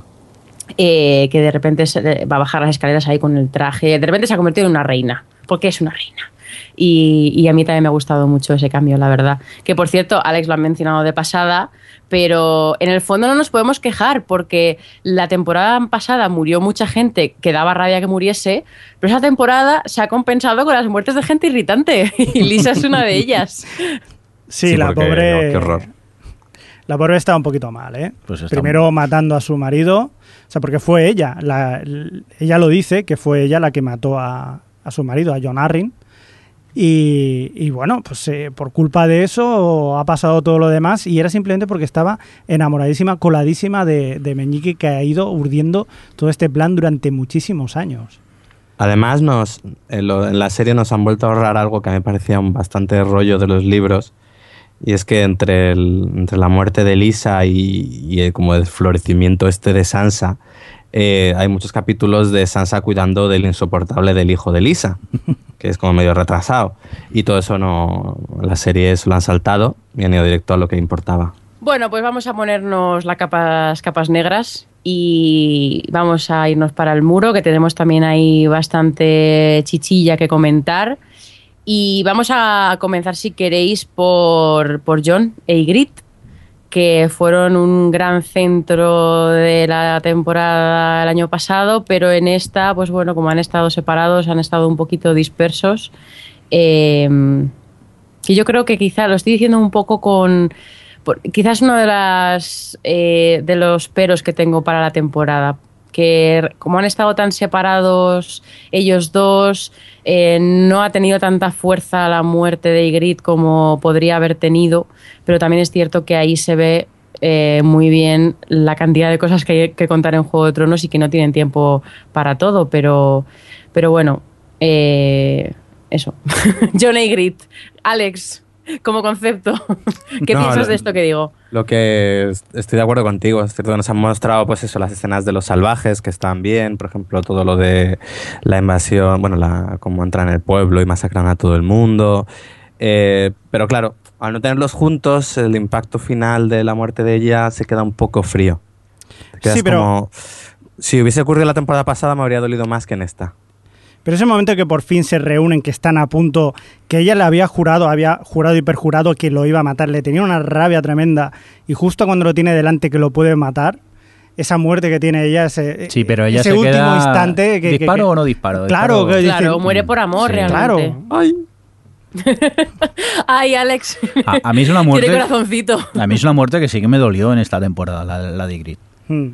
A ver, te duele porque la chica te cae bien, porque ves que en el fondo, pues eso, pues realmente ha muerto por amor, ha muerto por dudar, porque realmente sigue teniendo sentimientos por John y eso es lo que la, la acaba matando. Pero lo que decimos Alex y yo es que no tiene tanto impacto emocional porque eh, no está tan construido, quiero decir, no ha tenido tanta presencia a lo largo de todos los capítulos, entonces como que se te ha olvidado un poco, como quien dice.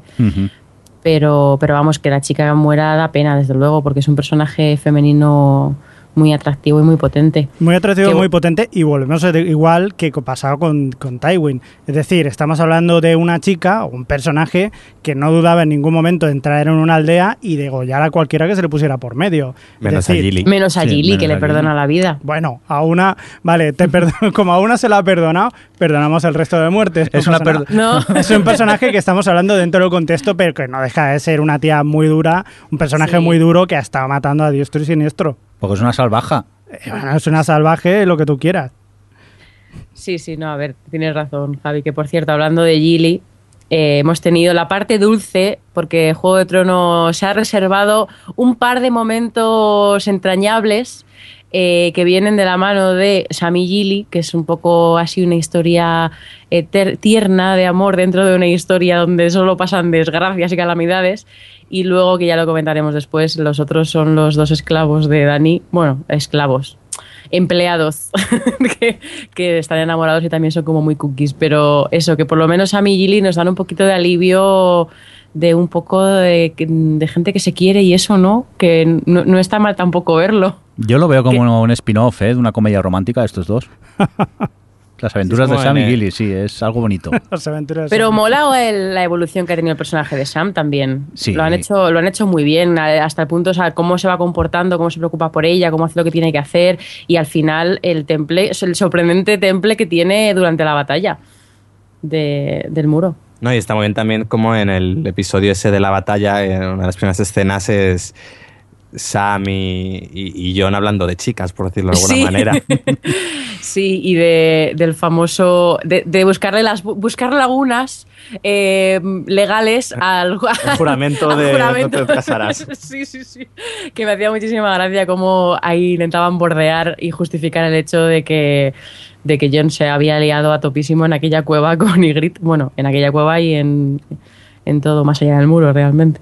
Pero bueno, hablando del- de, la, de la batalla del muro y eh, este capítulo 9 que yo no entiendo a la gente, porque cuando, cuando en Juego de Tronos hablan, porque hablan. Y cuando se tiran todo un capítulo peleándose, porque se pelean.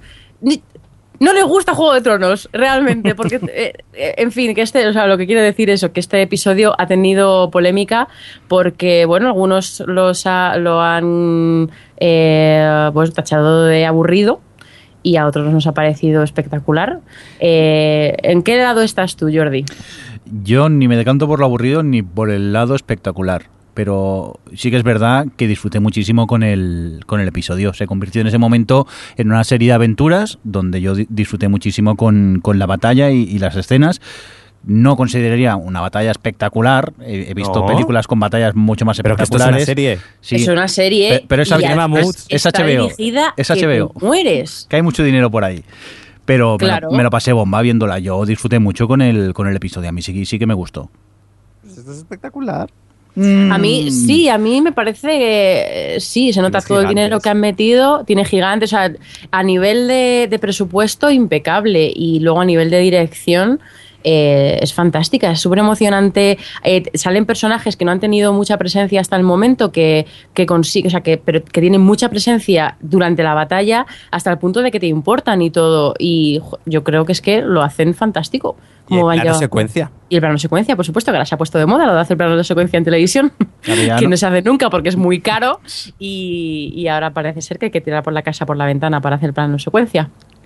Yo, la verdad que sí que me gustó. Me, quizás me chocó, lo único que me chocó, que como estamos acostumbrados a que vayan saltando de un sitio a otro, que esté centrado un capítulo solamente en un sitio, eso me chocó. Pero la verdad que me gustó. Lo único que me resultó un poco flojo fue la entrada del ejército de Stanis Baratheon a, a calmar los ánimos allí. Me pareció un poco flojo. Eso, Pero eso en el 10. Eso es que el de 10, hecho, eh, yo, pens- yo pienso ¿Sí? que habría sido buen final del episodio 9 que hubiese ocurrido lo de Stannis ahí, al final, como, como ya que solo centras la, el capítulo en el muro, que también yo creo que se ha llevado eh, críticas porque la gente, como los capítulos 9 de Juego de Tronos son lo que son, es, la gente esperaba que eh, ciertas cosas ocurriesen en el capítulo 9 y realmente lo han dejado, el, el capítulo 9 de esa temporada ha sido el 10.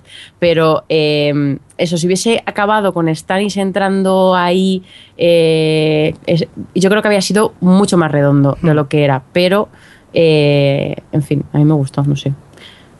¿A ti- ¿Y te pareció flojo, juez? Si, si también está a tope, a, a tope de pasta en, en la carga de Stannis. Sí, Cuando pero llegan todos los, el ejército por los dos lados, que ves el plano sí. aéreo, luego desde abajo, y cómo se va, no sé. sí, pero solamente cogen, digamos, lo que es la donde está metido el rey más allá del muro y no se ve todo el campamento y toda la gente que hay detrás. Yo solo he echado, aunque, aunque fuera por ordenador y tal, pero echaba de menos la masa que es la que está intentando pues eh, eh, pasar al otro lado. Y solamente se ven pues unos cuantos, una, una tiendita, y yo supongo que, claro, no se Bueno, puede poner a toda la gente. Pero está piensa claro. pero- en los libros, si no recuerdo mal, esto ocurre en off. Sí. Tú o sea, realmente tú ves que llega Stannis y, Sí. vamos, no, te dicen, llega Stannis y se acaba. Y ya no te cuentan nada más. O sea, han, ido, han ido más allá. Ya, bueno, sí, pero una forma de verlo pues lo he echado de menos. Que hubiera Que sido... por cierto... También es cierto- Di, di, Alex. No, que también es cierto que es que el episodio 10 ya dura una hora y cinco minutos. O sea Ya. que tampoco tenían Ya no tenía más tiempo para sí. meter. ¿Qué? ¿Una hora y cinco? ¿No duraba cuarto de hora?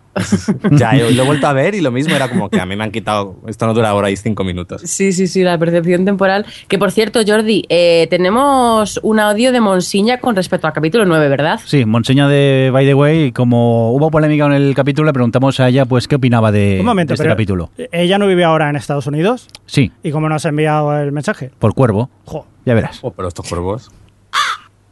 No tengo ningún problema con el capítulo de la batalla del muro, pero tampoco todo lo contrario. Es decir, que quizás me dejó algo indiferente. Todo lo indiferente que te deja cualquier capítulo de una serie ahora mismo tan enorme como Juego de Tronos.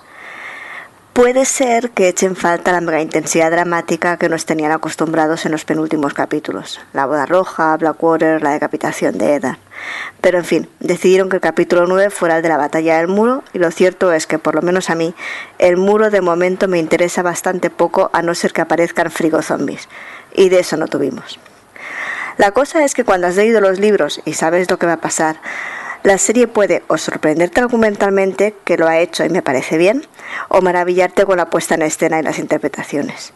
La boda de Joffrey, el juicio de Tyrion, las miradas de Cersei, la risa de Arya o la grandeza inesperada de Sansa han sido mis momentos preferidos de la temporada. No, ninguno estaba en el capítulo 9, pero no me voy a enfadar por eso. Yo debo decir, bueno, estoy de acuerdo que quizás no sea tan intenso como puede haber sido en cuanto a interpretación o personajes como el resto de, de la serie o de la temporada, pero sí que el capítulo 9 está muy bien llevado, está dirigido, me parece que por Neil Marshall, que es el de The Descent, que es una película también muy recomendable, y, y la verdad que tiene muy, muy buena acción, está muy bien rodado, y a mí me pareció un, un capitulazo. O sea, independientemente de lo que haya, de que Jon Snow sea un, un soso y tal, el resto de personajes lo que pasaban allí como asedio, intentar defender todo aquello como acción. Yo me, lo pasé bomba. A mí me, me pareció una serie de acción en esos momentos y me lo pasé bomba viendo el, el episodio. Mm. Sí, para mí tiene varios momentazos. Por ejemplo, el momento este en el que sueltan el ancla, cuando están escalando los salvajes el muro y sueltan como un ancla que va arrasando todo el hielo del muro y los tira hacia abajo. O, ¿Qué- por ejemplo, también cuando entra el, el gigante en el túnel que se está abriendo la puerta, se va a colar y entonces envían a varios a, a varios eh, a enfrentarse a él que luego acaban muertos. Que esa es una de las, una de las sorpresas de este episodio y es que se cargan a, a dos personajes que en los libros siguen vivos, que son dos de los compañeros de, de, de John, de John Nieve. Que uno se lo carga y grit. O sea, yo no digo nada. Claro, que tampoco era tan el otro santa. se lo- es el que muere luchando contra el gigante.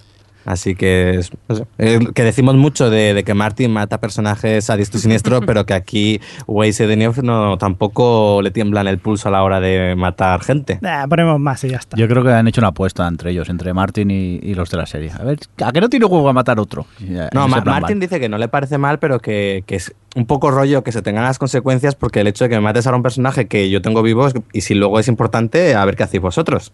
Por cierto, no sé si habéis visto un GIF que hay por ahí, eh, por- que rueda por internet, que se ve a Miley Cyrus eh, haciendo la cuchilla y cargándose a la gente en el muro. Me hizo mucha gracia. Yo lo siento, pero. Wrecking Ball. Pues, Wrecking- lo podrían cambiar por Wrecking Wall.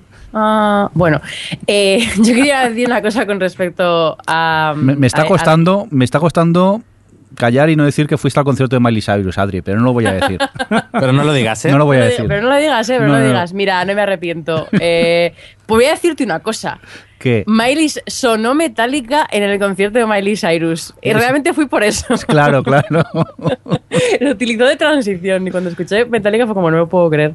Eh, en fin, me lo pasé bien, déjame vivir. No, no. Eh, que iba a decir una cosa con respecto a la llegada de Stanis y que se refleja en otras cosas de la temporada y es que eh, por fin, ya después de cuatro años de, de serie, eh, muchas de las tramas están confluyendo. Es como la llegada de Stanis. Realmente, una de las cosas que, mm, que a lo mejor a, cierto tipo de espectadores le frustra un poco es que, eh, o, o, bueno, Jordi ya lo ha dicho alguna vez, que hay, tantos personajes, te están pasando tantas cosas a la vez que, que a veces incluso puede ser eh, muy apabullante y te puedes perder y, y, en fin, que es, no es una serie fácil con todas, con todas las líneas que hay paralelas de, de- de historias.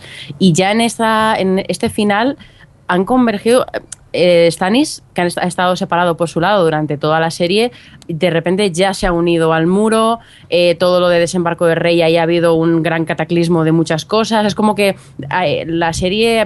o sea, yo creo que el décimo capítulo de la cuarta temporada de Juego de Tronos es tan bueno también porque ha hecho como una especie de implosión el universo de, de Juego de Tronos y a partir de ahora es como, pues bueno, pues hay muchas tramas que están juntas, eh, se abrirán otras, es, eh, y claro, eso ha ayudado mucho a que, bueno, personalmente me parece el mejor capítulo de la serie, este último que hemos visto, pero eh, que, no sé, me parece un antes y un después muy interesante para el, para el universo. El gran problema, y aquí es eh, realmente para mí el gran problema de los libros, es que es cierto lo que tú dices, pero Martin, en vez de aprovecharlo para decir, bien, ya empiezo a juntar esto y tiro hacia adelante, lo que hace, y lo que va a suceder en la serie supongo también, es que abre nuevos frentes que no tienen nada que ver con estos y también completamente aislados de las historias que ahora conocemos.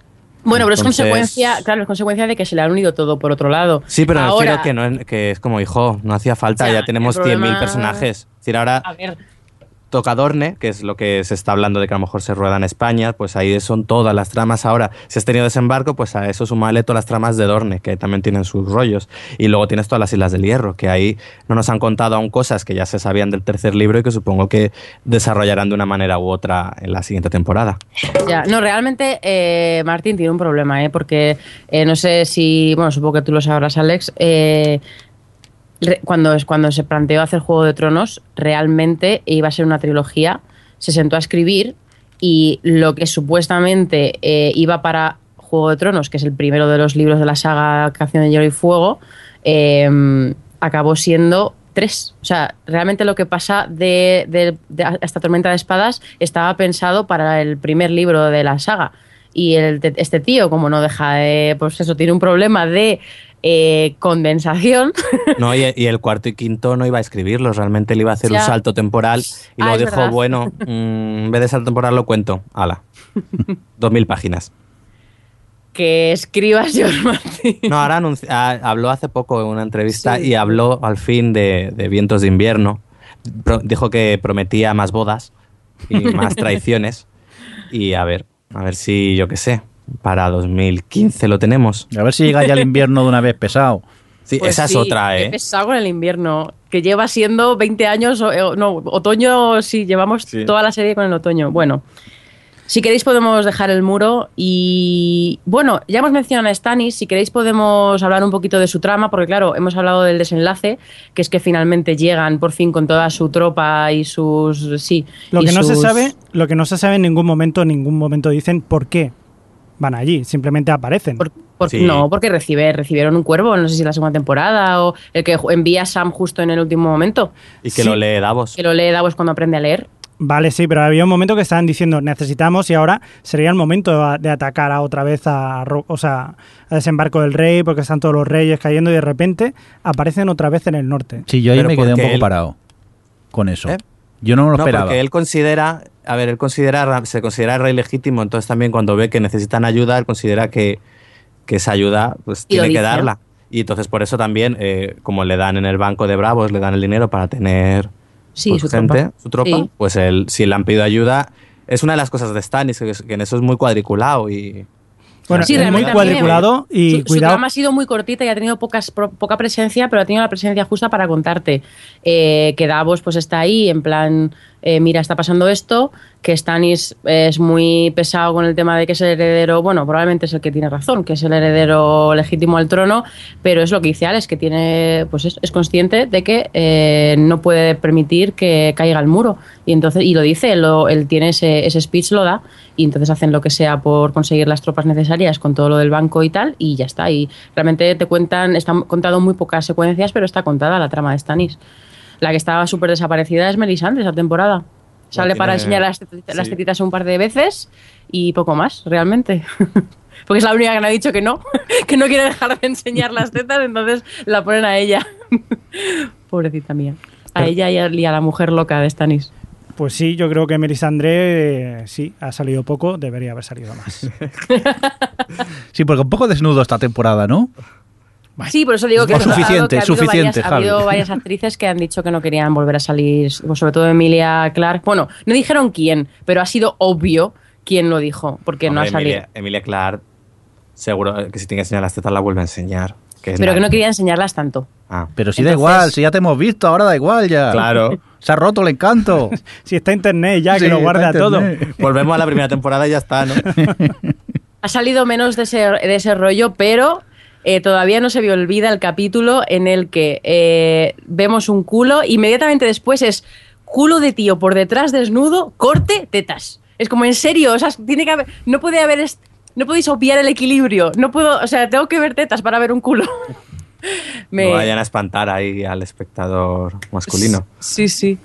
Eh, bueno, pues yo creo que si queréis podemos dejar el muro de Roca Dragón, que son esos dos universos que se han juntado, y nos vamos al último y más alejado lugar de la serie, que es Meereen, que nos cruzamos de continente, y, y bueno, a hablar un poco de la Khaleesi y de la que están liando sus dragones. Y de, la, y de la que están liando sus allegados porque... mm, ¿Qué le pasa también?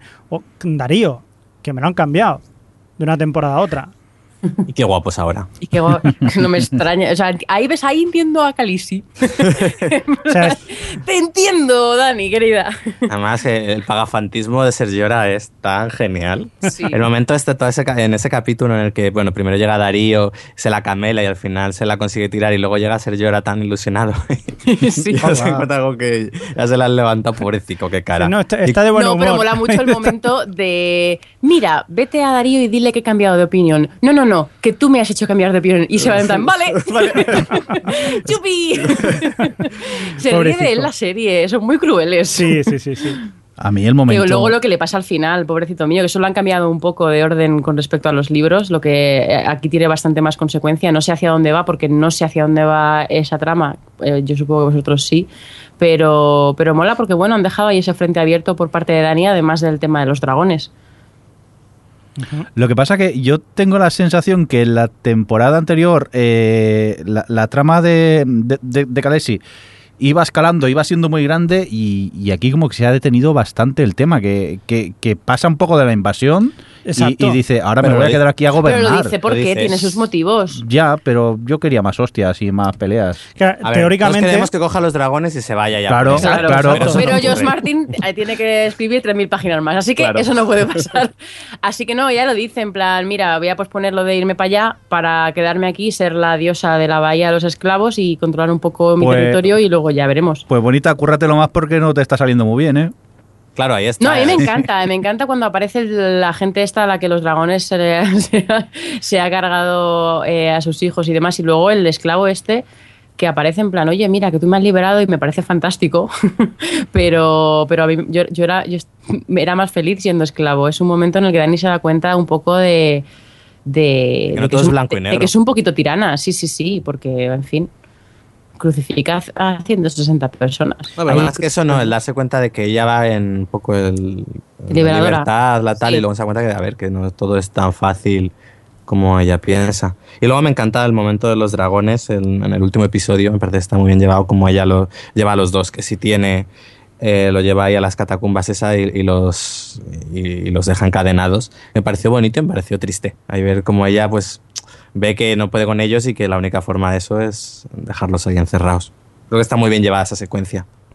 Sí, estoy de acuerdo, pero yo, bueno, ya lo, lo- he dejado caer antes. A mí la verdad es que Khaleesi no, no me gusta, no me gusta nada. Aparte de que sus, Su trama no me resulta especialmente entretenida. Ella como personaje es que no, como me parece que no hace nunca nada. Que además, sobre todo yo creo que la ha cogido manía porque la- es la favorita de mucha gente y la ponen, ay, la Calisi, la Calisi. Eh, me parece que no sabe, no tiene ni idea de lo que está haciendo. Que realmente se tira toda la temporada haciendo un poco lo que le viene y lo que le dicen los demás que haga y levantando el mentón y poniendo cara de chunga y poco Y más. lo bien que la pone. Eso es Sí, sí, no, lo pone muy bien, tiene. lo pone muy bien. Pero, en fin, lo- le hace mucho el pelo blanco con las cejas negras, ¿eh? Como Cersei. Con el pelo rubio y los cejotes. En fin, eh, bueno, eh, frente a Barcelona, ¿no habéis dicho nada de la Calisti? O casi nada. Pues sí, que me ha parecido poco espectacular, que yo me imaginaba ya dragones, fuego por aquí, por allá, ya hay peleas por todos lados. Yo creo que Y que se hayan parado me ha cortado un poco el rollo en ese aspecto. Yo creo que, que va a ser una evolución eh, lo que está pasando. Sí que es una, una paradiña esta que está haciendo, pero que va, le va a servir para, para más adelante eh, quizás eh, saber a lo que se va a enfrentar, ¿no? Porque ahora está haciendo, está gestionando, está siendo una reina de verdad. Una cosa es llegar a, conque- a conquistar un trono y otra cosa es ser un rey, o sea, gobernar. Y claro, se está encontrando con que mm, todas sus acciones tienen repercusiones. O sea que yo creo que aquí le está haciendo un bien a nivel ya como, como persona, no tanto como persona, sino como, como, re- como reina, vamos. O sea que sí, yo creo que está bien, está bien hecho. Yo quisiera destacar un poco lo, lo que hemos comentado, la, la traición de Sergiora, que la hemos comentado un poco así de fondo. Eso es súper durillo, es de lagrimilla, ¿eh? Cuando lo ves abandonando la, la ciudad y tal. Yo qué sé, yo por un momento dije, a lo mejor lo perdona y tal. No, no, ella en pa' clave de, ala, pírate, chavalote, que no te vea por aquí, que te va entera. Y lo Pobrecito mío, solito, sí, después sí. de lo que ha hecho por ella. ¿Verdad? Sí, sí, claro que- Ahí me sentí mal, ¿eh? Pagafantas, pringao. Pobrecito. Es que es Bueno. total, ¿eh? Es pagafantas definitivo. Sí, sí, pagafantismo del libro. Eh, bueno, pues si queréis, como vamos a. Tengo, vamos, ahora lo que quería es invitaros a que hagáis unas conclusiones finales, aparte de elegir momentos favoritos. Antes que nada, como nuestras conclusiones probablemente sean ultra favorables, vamos a escuchar al señor Cine del podcast de Octavo Pasajero, que no es tan fan como nosotros, ¿verdad, Jordi? Efectivamente, nos ha costado, pero hemos encontrado a alguien que no le gusta la serie y encima ha sido capaz de decirlo en voz alta. Subraya lo de nos ha costado. Sí, hablemos, escuchemos al señor Cine. Ya sé que voy a contracorriente, eh, me habéis elegido a mí para que así los millones de aficionados eh, se me tiren todos encima, pero a mí no me gusta Juego de Tronos, al menos no me gustan las temporadas que hemos visto hasta la última. La última sí que me gusta porque básicamente pasan cosas. Las otras temporadas se me hacen muy cuesta arriba, muy aburridas, al igual que los libros. Yo creo que la serie corre el gran peligro de ser demasiado fiel a los libros, aunque muchos piensen que no, que se sacan cosas de la manga. Yo creo que el ser excesivamente fiel a los libros hace que la, la serie se me haga muy aburrida. No dudo en que hay un diseño de producción interesante, en que las historias pues tienen su interés, pero el desarrollo de la serie a mí se me hace francamente muy cansino. Es algo que me pasó también con los libros. Había libros que realmente se me caían de las manos. Y esta eh, supuesta originalidad o genialidad que aplauden al escritor, que es cargarse a personajes clave que nadie se espera, a mí no me parece tan bueno mm, por sí mismo. O sea, si hay un personaje que funciona, un personaje con el que el público se encariña, el hecho de cargárselo no tiene por qué ser buena. De, de hecho, en, en los libros y en, la, y en la serie yo he hecho en falta que, por ejemplo, un actor como Sean Bean, que desaparece muy rápido, tanto en los libros como en, como en la serie, pues se echa mucho de menos, porque el resto del reparto yo creo que no está a la altura. Esto es algo que, que pasa también en muchas películas, ¿no? Que cuando desaparecen los actores, digamos, más protagonistas, la serie se resiente. Con lo cual, mis razones, para resumir esta rápida opinión, serían que la serie se me hace muy, muy aburrida. Salvo, ya digo, la, la, última temporada, que me parece que, bueno, que ahí sí que puesto las pilas y, y funciona, funciona y me mantiene muy interesado. Lo que no se quedan con la próxima temporada, porque como tengan que adaptar los libros en donde salen personajes que no te interesan nada, pues lo tienen, lo tienen claro. Bueno, un saludo, ¿eh? Que me voy a, me voy a acabar en mi programa, que no sé, que ya me queda poco, ya me voy de vacaciones. Hala, adiós. Ahí lo teníamos al señor cine del podcast eh, El Octavo Pasajero, un podcast de cine muy interesante que también os recomendamos desde aquí, al cual le damos las gracias por atreverse a decir que no le gusta Ju-. Juego de Tronos. Hay que ser valiente. eh, Es ¿verdad? decir, esa sarta de... no, no. No puede. Ay, señor No, cine, no, no. huya en Siches cuando se encuentre con Adri y Alex, que a lo mejor le pegan. No, pero hay una cosa que ha dicho que, que ya, así por empezar un poco con las conclusiones de la temporada, que me parece interesante. Y él decía que, bueno, en cierto modo decía que, es, que tenía la sensación de que la serie era un poco esclava de ser fiel a los libros. Y yo creo que al principio sí que es cierto que les costó un poco eh, equilibrar un poco el formato televisivo con todo el material que tenía en la serie, que realmente, digo, la- la- los libros, que realmente es un universo muy vasto, que hay que contar muchas cosas, con muchos personajes y era difícil de adaptar. Y les costó un par de temporadas, pero yo creo, y ya lo hablamos en el especial anterior y lo hemos dicho varias veces, que ya con la tercera temporada se hicieron muy bien con el material y, y lo adaptado muy bien al, al- pues sí, al formato televisivo, al, al- a lo episódico, a los temas de cada capítulo y tal. Y en esta temporada lo han llevado todavía más allá. Se han hecho todavía más del todo con la serie, lo han ido plantando todo muy bien, han ido equilibrando todas las tramas. No sé, yo creo que, que ya tienen completamente dominado el material y, y saben muy bien lo que están haciendo. Entonces yo creo que ya hace dos años que han dejado de ser esclavos de, de los libros. No sé, yo creo que Alex está de acuerdo conmigo. Sí, suscribo todas tus palabras, Adriana. Ah, vale, no, pues no hayas nada, ¿eh? Oye, Eh, un día que pues te no da la sé, razón. vale, pues no, di, di, di, Jordi. que digo, para un día que te da la razón, aprovechalo. Sí, sí. Que eso no pasa Esto siempre. es un first. No, eh, pues nada, entonces, pues ya que tal, Alex, así un, una- un resumen. No, mira, antes, mejor. ¿Cuál ha sido tu momento favorito de la temporada? Ay, así de golpe. Así de golpe. Uf, yo, mira, me voy a quedar con. Venga, me voy a quedar con el- la última secuencia de, de Aria, todo el encuentro de Aria, el perro, Brienne y Pot, y luego el- la, la escena con la que termina la serie, con Adria cogiendo el, ba- el barco hacia Bravos. Javi. Yo me quedo con la, la escena que habíamos hablado antes, eh, cuando está Jamie hablando con Tyrion en la, en la mazmorra y le va contando lo de su primo, su primo que mataba cucarachas y escarabajos simplemente pues porque podía. Y eso refleja también muy bien, pues eso, todo lo que es eh, la, la gente por qué se comporta así. ¿Y, y la dorsal mesoceánica no? Bueno, no, eso es una curiosidad geológica que hay, hay varias escenas que están grabadas en el mismo sitio, en, en Islandia, y eso me... Y ahí está, el Javi, mirando. ahí está, yo lo veía digo, ¡ah, que en- otra en vez! piedras, mirando está ahí piedras. en el mismo sitio otra vez, ¡ay, que os he pillado! Pero claro, Eh, Jordi. Yo eh, me quedo con la pelea de, de Oberyn y, y- y la montaña. Pues yo, como no me puedo quedar con un capítulo entero, no me puedo quedar con el capítulo 7 entero. No, Por ¿no? supuesto. ¿Con el 7 por encima del 10? No, bueno, a ver, me quedo con el 10 como capítulo, pero realmente eh, mis, los momentos que más eh, me han emocionado por la tensión interna de, los, de, de las secuencias son las conversaciones que ha tenido Tyrion con los diferentes personajes cuando estaba metido en, entre rejas. Pero si eran de transición. Ya estamos. Hater. No, Si no pasa nada, me está gente que provocando, habla. Me está pinchando en donde sabe que me duele. Y es que, que cuando. O sea, realmente, Juego de Tronos tiene el máster, son los másteres del universo en hacer secuencias uno a uno, con dos personas sentadas, con una puesta en escena súper sencilla, plano contra plano.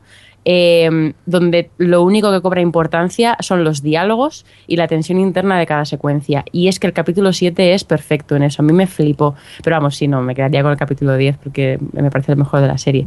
Pero eh, lo importante es que hagamos, yo creo, ya un- una especie de conclusión a lo que ha sido la temporada. Creo que está claro que nos ha gustado mucho a todos. Pero esta vez voy a empezar por ti, Jordi. ¿Qué, qué, qué- sí, ¿qué valoración haces global de mí- esta cuarta temporada de Juego de Tronos? A mí la peor temporada de todas. Ya lo sabía No. yo. bueno, más aparte, eh, yo disfruto muchísimo cada, cada episodio. En ningún momento creo que las conversaciones sean de, de relleno.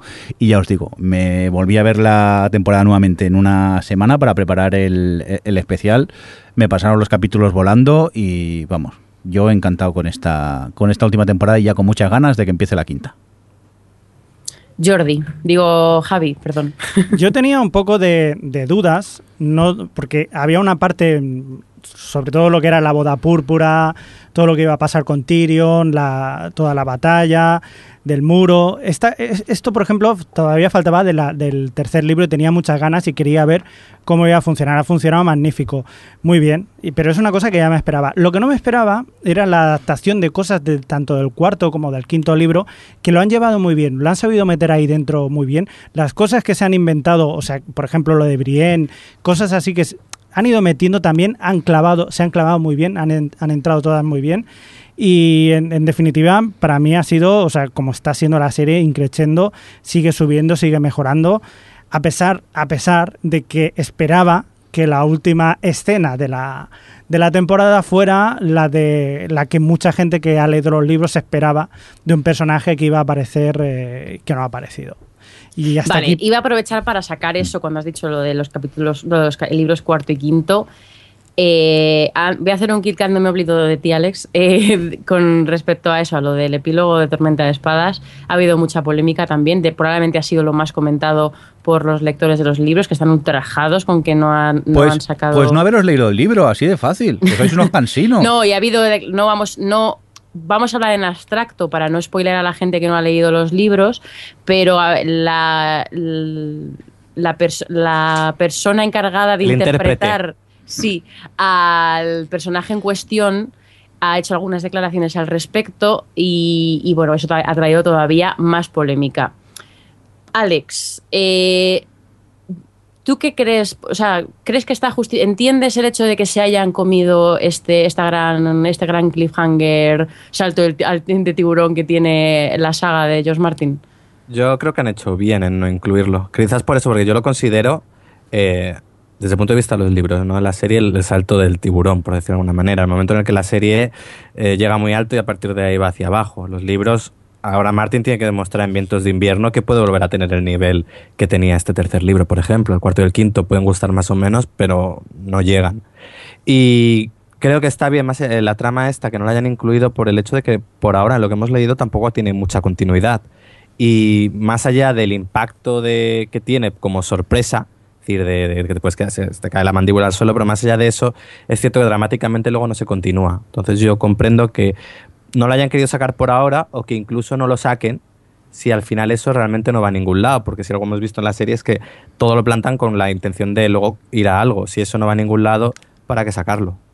Claro, yo estoy muy de acuerdo contigo. Yo creo que habría sido algo muy efectista, que es algo que les ha gustado hacer antes, acabar con una, pues acuerdo- creo que al final de la temporada 2 o de la temporada 1, cuando acababa con los, con los caminantes blancos, que les gusta acabar con una última imagen de impacto, pero es lo que dices tú, que si después no, de momento, o sea, narrativamente no lleva nada, eh, entiendo la decisión. Y luego también por la carga que tiene ya la serie en, el último capítulo, la carga de elementos ya fantásticos, de elementos como de grandes giros, de elementos que pasan muchas cosas, tal, eh, a lo mejor esto hubiese sido, o sea, es que pasan muchas cosas. Llega Stannis, eh, lo, de, lo, de, lo de Bran, eh, el to- lo de Tywin, pasan tantísimas cosas que habría sido como ya demasiado. O sea, es como estaba, es, es- es cargar el final de demasiadas cosas que al final eso probablemente habría anulado a todo lo demás, seamos sinceros, todo- la gente solo hablaría de eso. Claro, es- Entonces, además han no- tomado una gran es un momento orgásmico. Es decir, no digo que los espectadores que no son lectores no habrían hablado bien, además. Yo Por- creo por eso- que no por eso yo creo que no lo habrían eso. Yo estoy, estoy totalmente de acuerdo. Yo creo que no habría sentado bien. Y sobre todo después de cómo algunos espectadores eh, han reaccionado a, a cierta trama en concreto, que no la voy a decir. Pero, pero eso, que en fin, aquí somos. Yo, yo lo entiendo perfectamente la decisión, la comparto. Pues yo no. Eh, sí, sí, di, Javi. No, que yo no. O sea, yo para mí, yo, yo Tú cuando querías estaba- el impacto Yo sí, yo estaba, yo cuando lo leí en los libros me levanté. O sea, estaba leyéndolo, me levanté y dije, no puede ser, no puede ser, no puede ser. Y estaba esperando con, con muchas ganas este momento. Lástima que no ha salido. Lo que es una cosa que quizás no, no me preocupa, pero sí me, me, me llama mucho la, la atención. ¿Y creéis que en este caso puede ser que la propia serie haga que eh, George R. R. Martin en sus libros reconduzca esa parte que no se ha mostrado para que no aparezca más, por ejemplo, o hacia otro lado? No, no el- creo. yo no creo. O sea, yo creo que si lo hacen será porque ya lo tenía pensado así. Quiero decir, eh, están hablando tanto ellos por su lado de hacia dónde va la serie y tal, que no creo que, que influya tanto. Que es una... No, Di, perdón. di, Alex. No, habla tú. No, iba a decir que es- creo que es algo que es otra queja que tiene, que otro miedo que, que expresan muchos lectores de los libros, y es que la saga se vea infectada por, por lo que ha ocurrido en esta cuarta temporada y algunos cambios. Pero yo no creo que George Martin se deje influir por. Porque además eso, ellos están colaborando tanto que yo creo que son todo decisiones informadas. Bueno, pues eh, que me había quedado pendiente. Estábamos hablando un poco de qué nos había parecido la temporada. Alex, ¿tú, ¿cuál es tu conclusión? Pues yo no sabría decir si me ha gustado más la cuarta que la tercera, porque realmente, no sé, las veo casi como un todo, creo que ambas han estado al mismo nivel, que es un nivel muy, muy alto.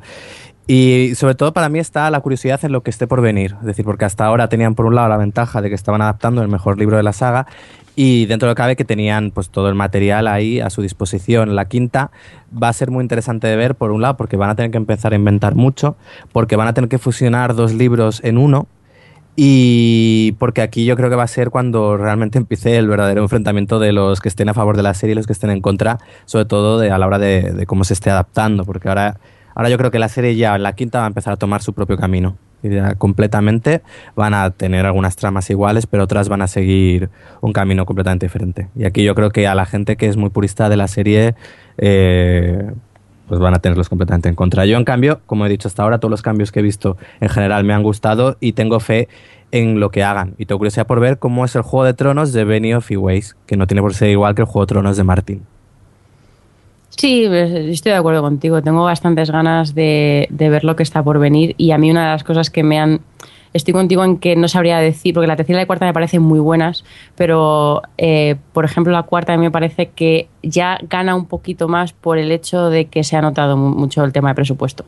Eh, han apostado, o sea, realmente la puesta en escena visualmente, tal, la serie ha sido más potente este año y, eso quieras que no siempre ayuda.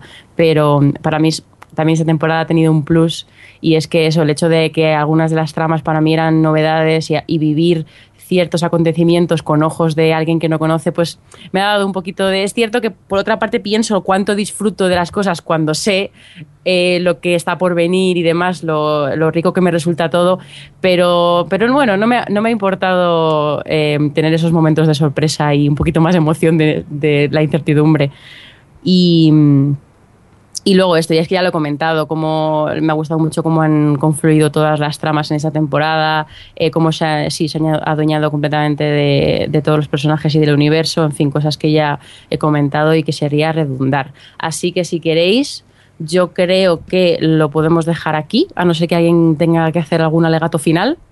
No. No. Juego de Tronos, la mejor temporada de 2014. Ojalá.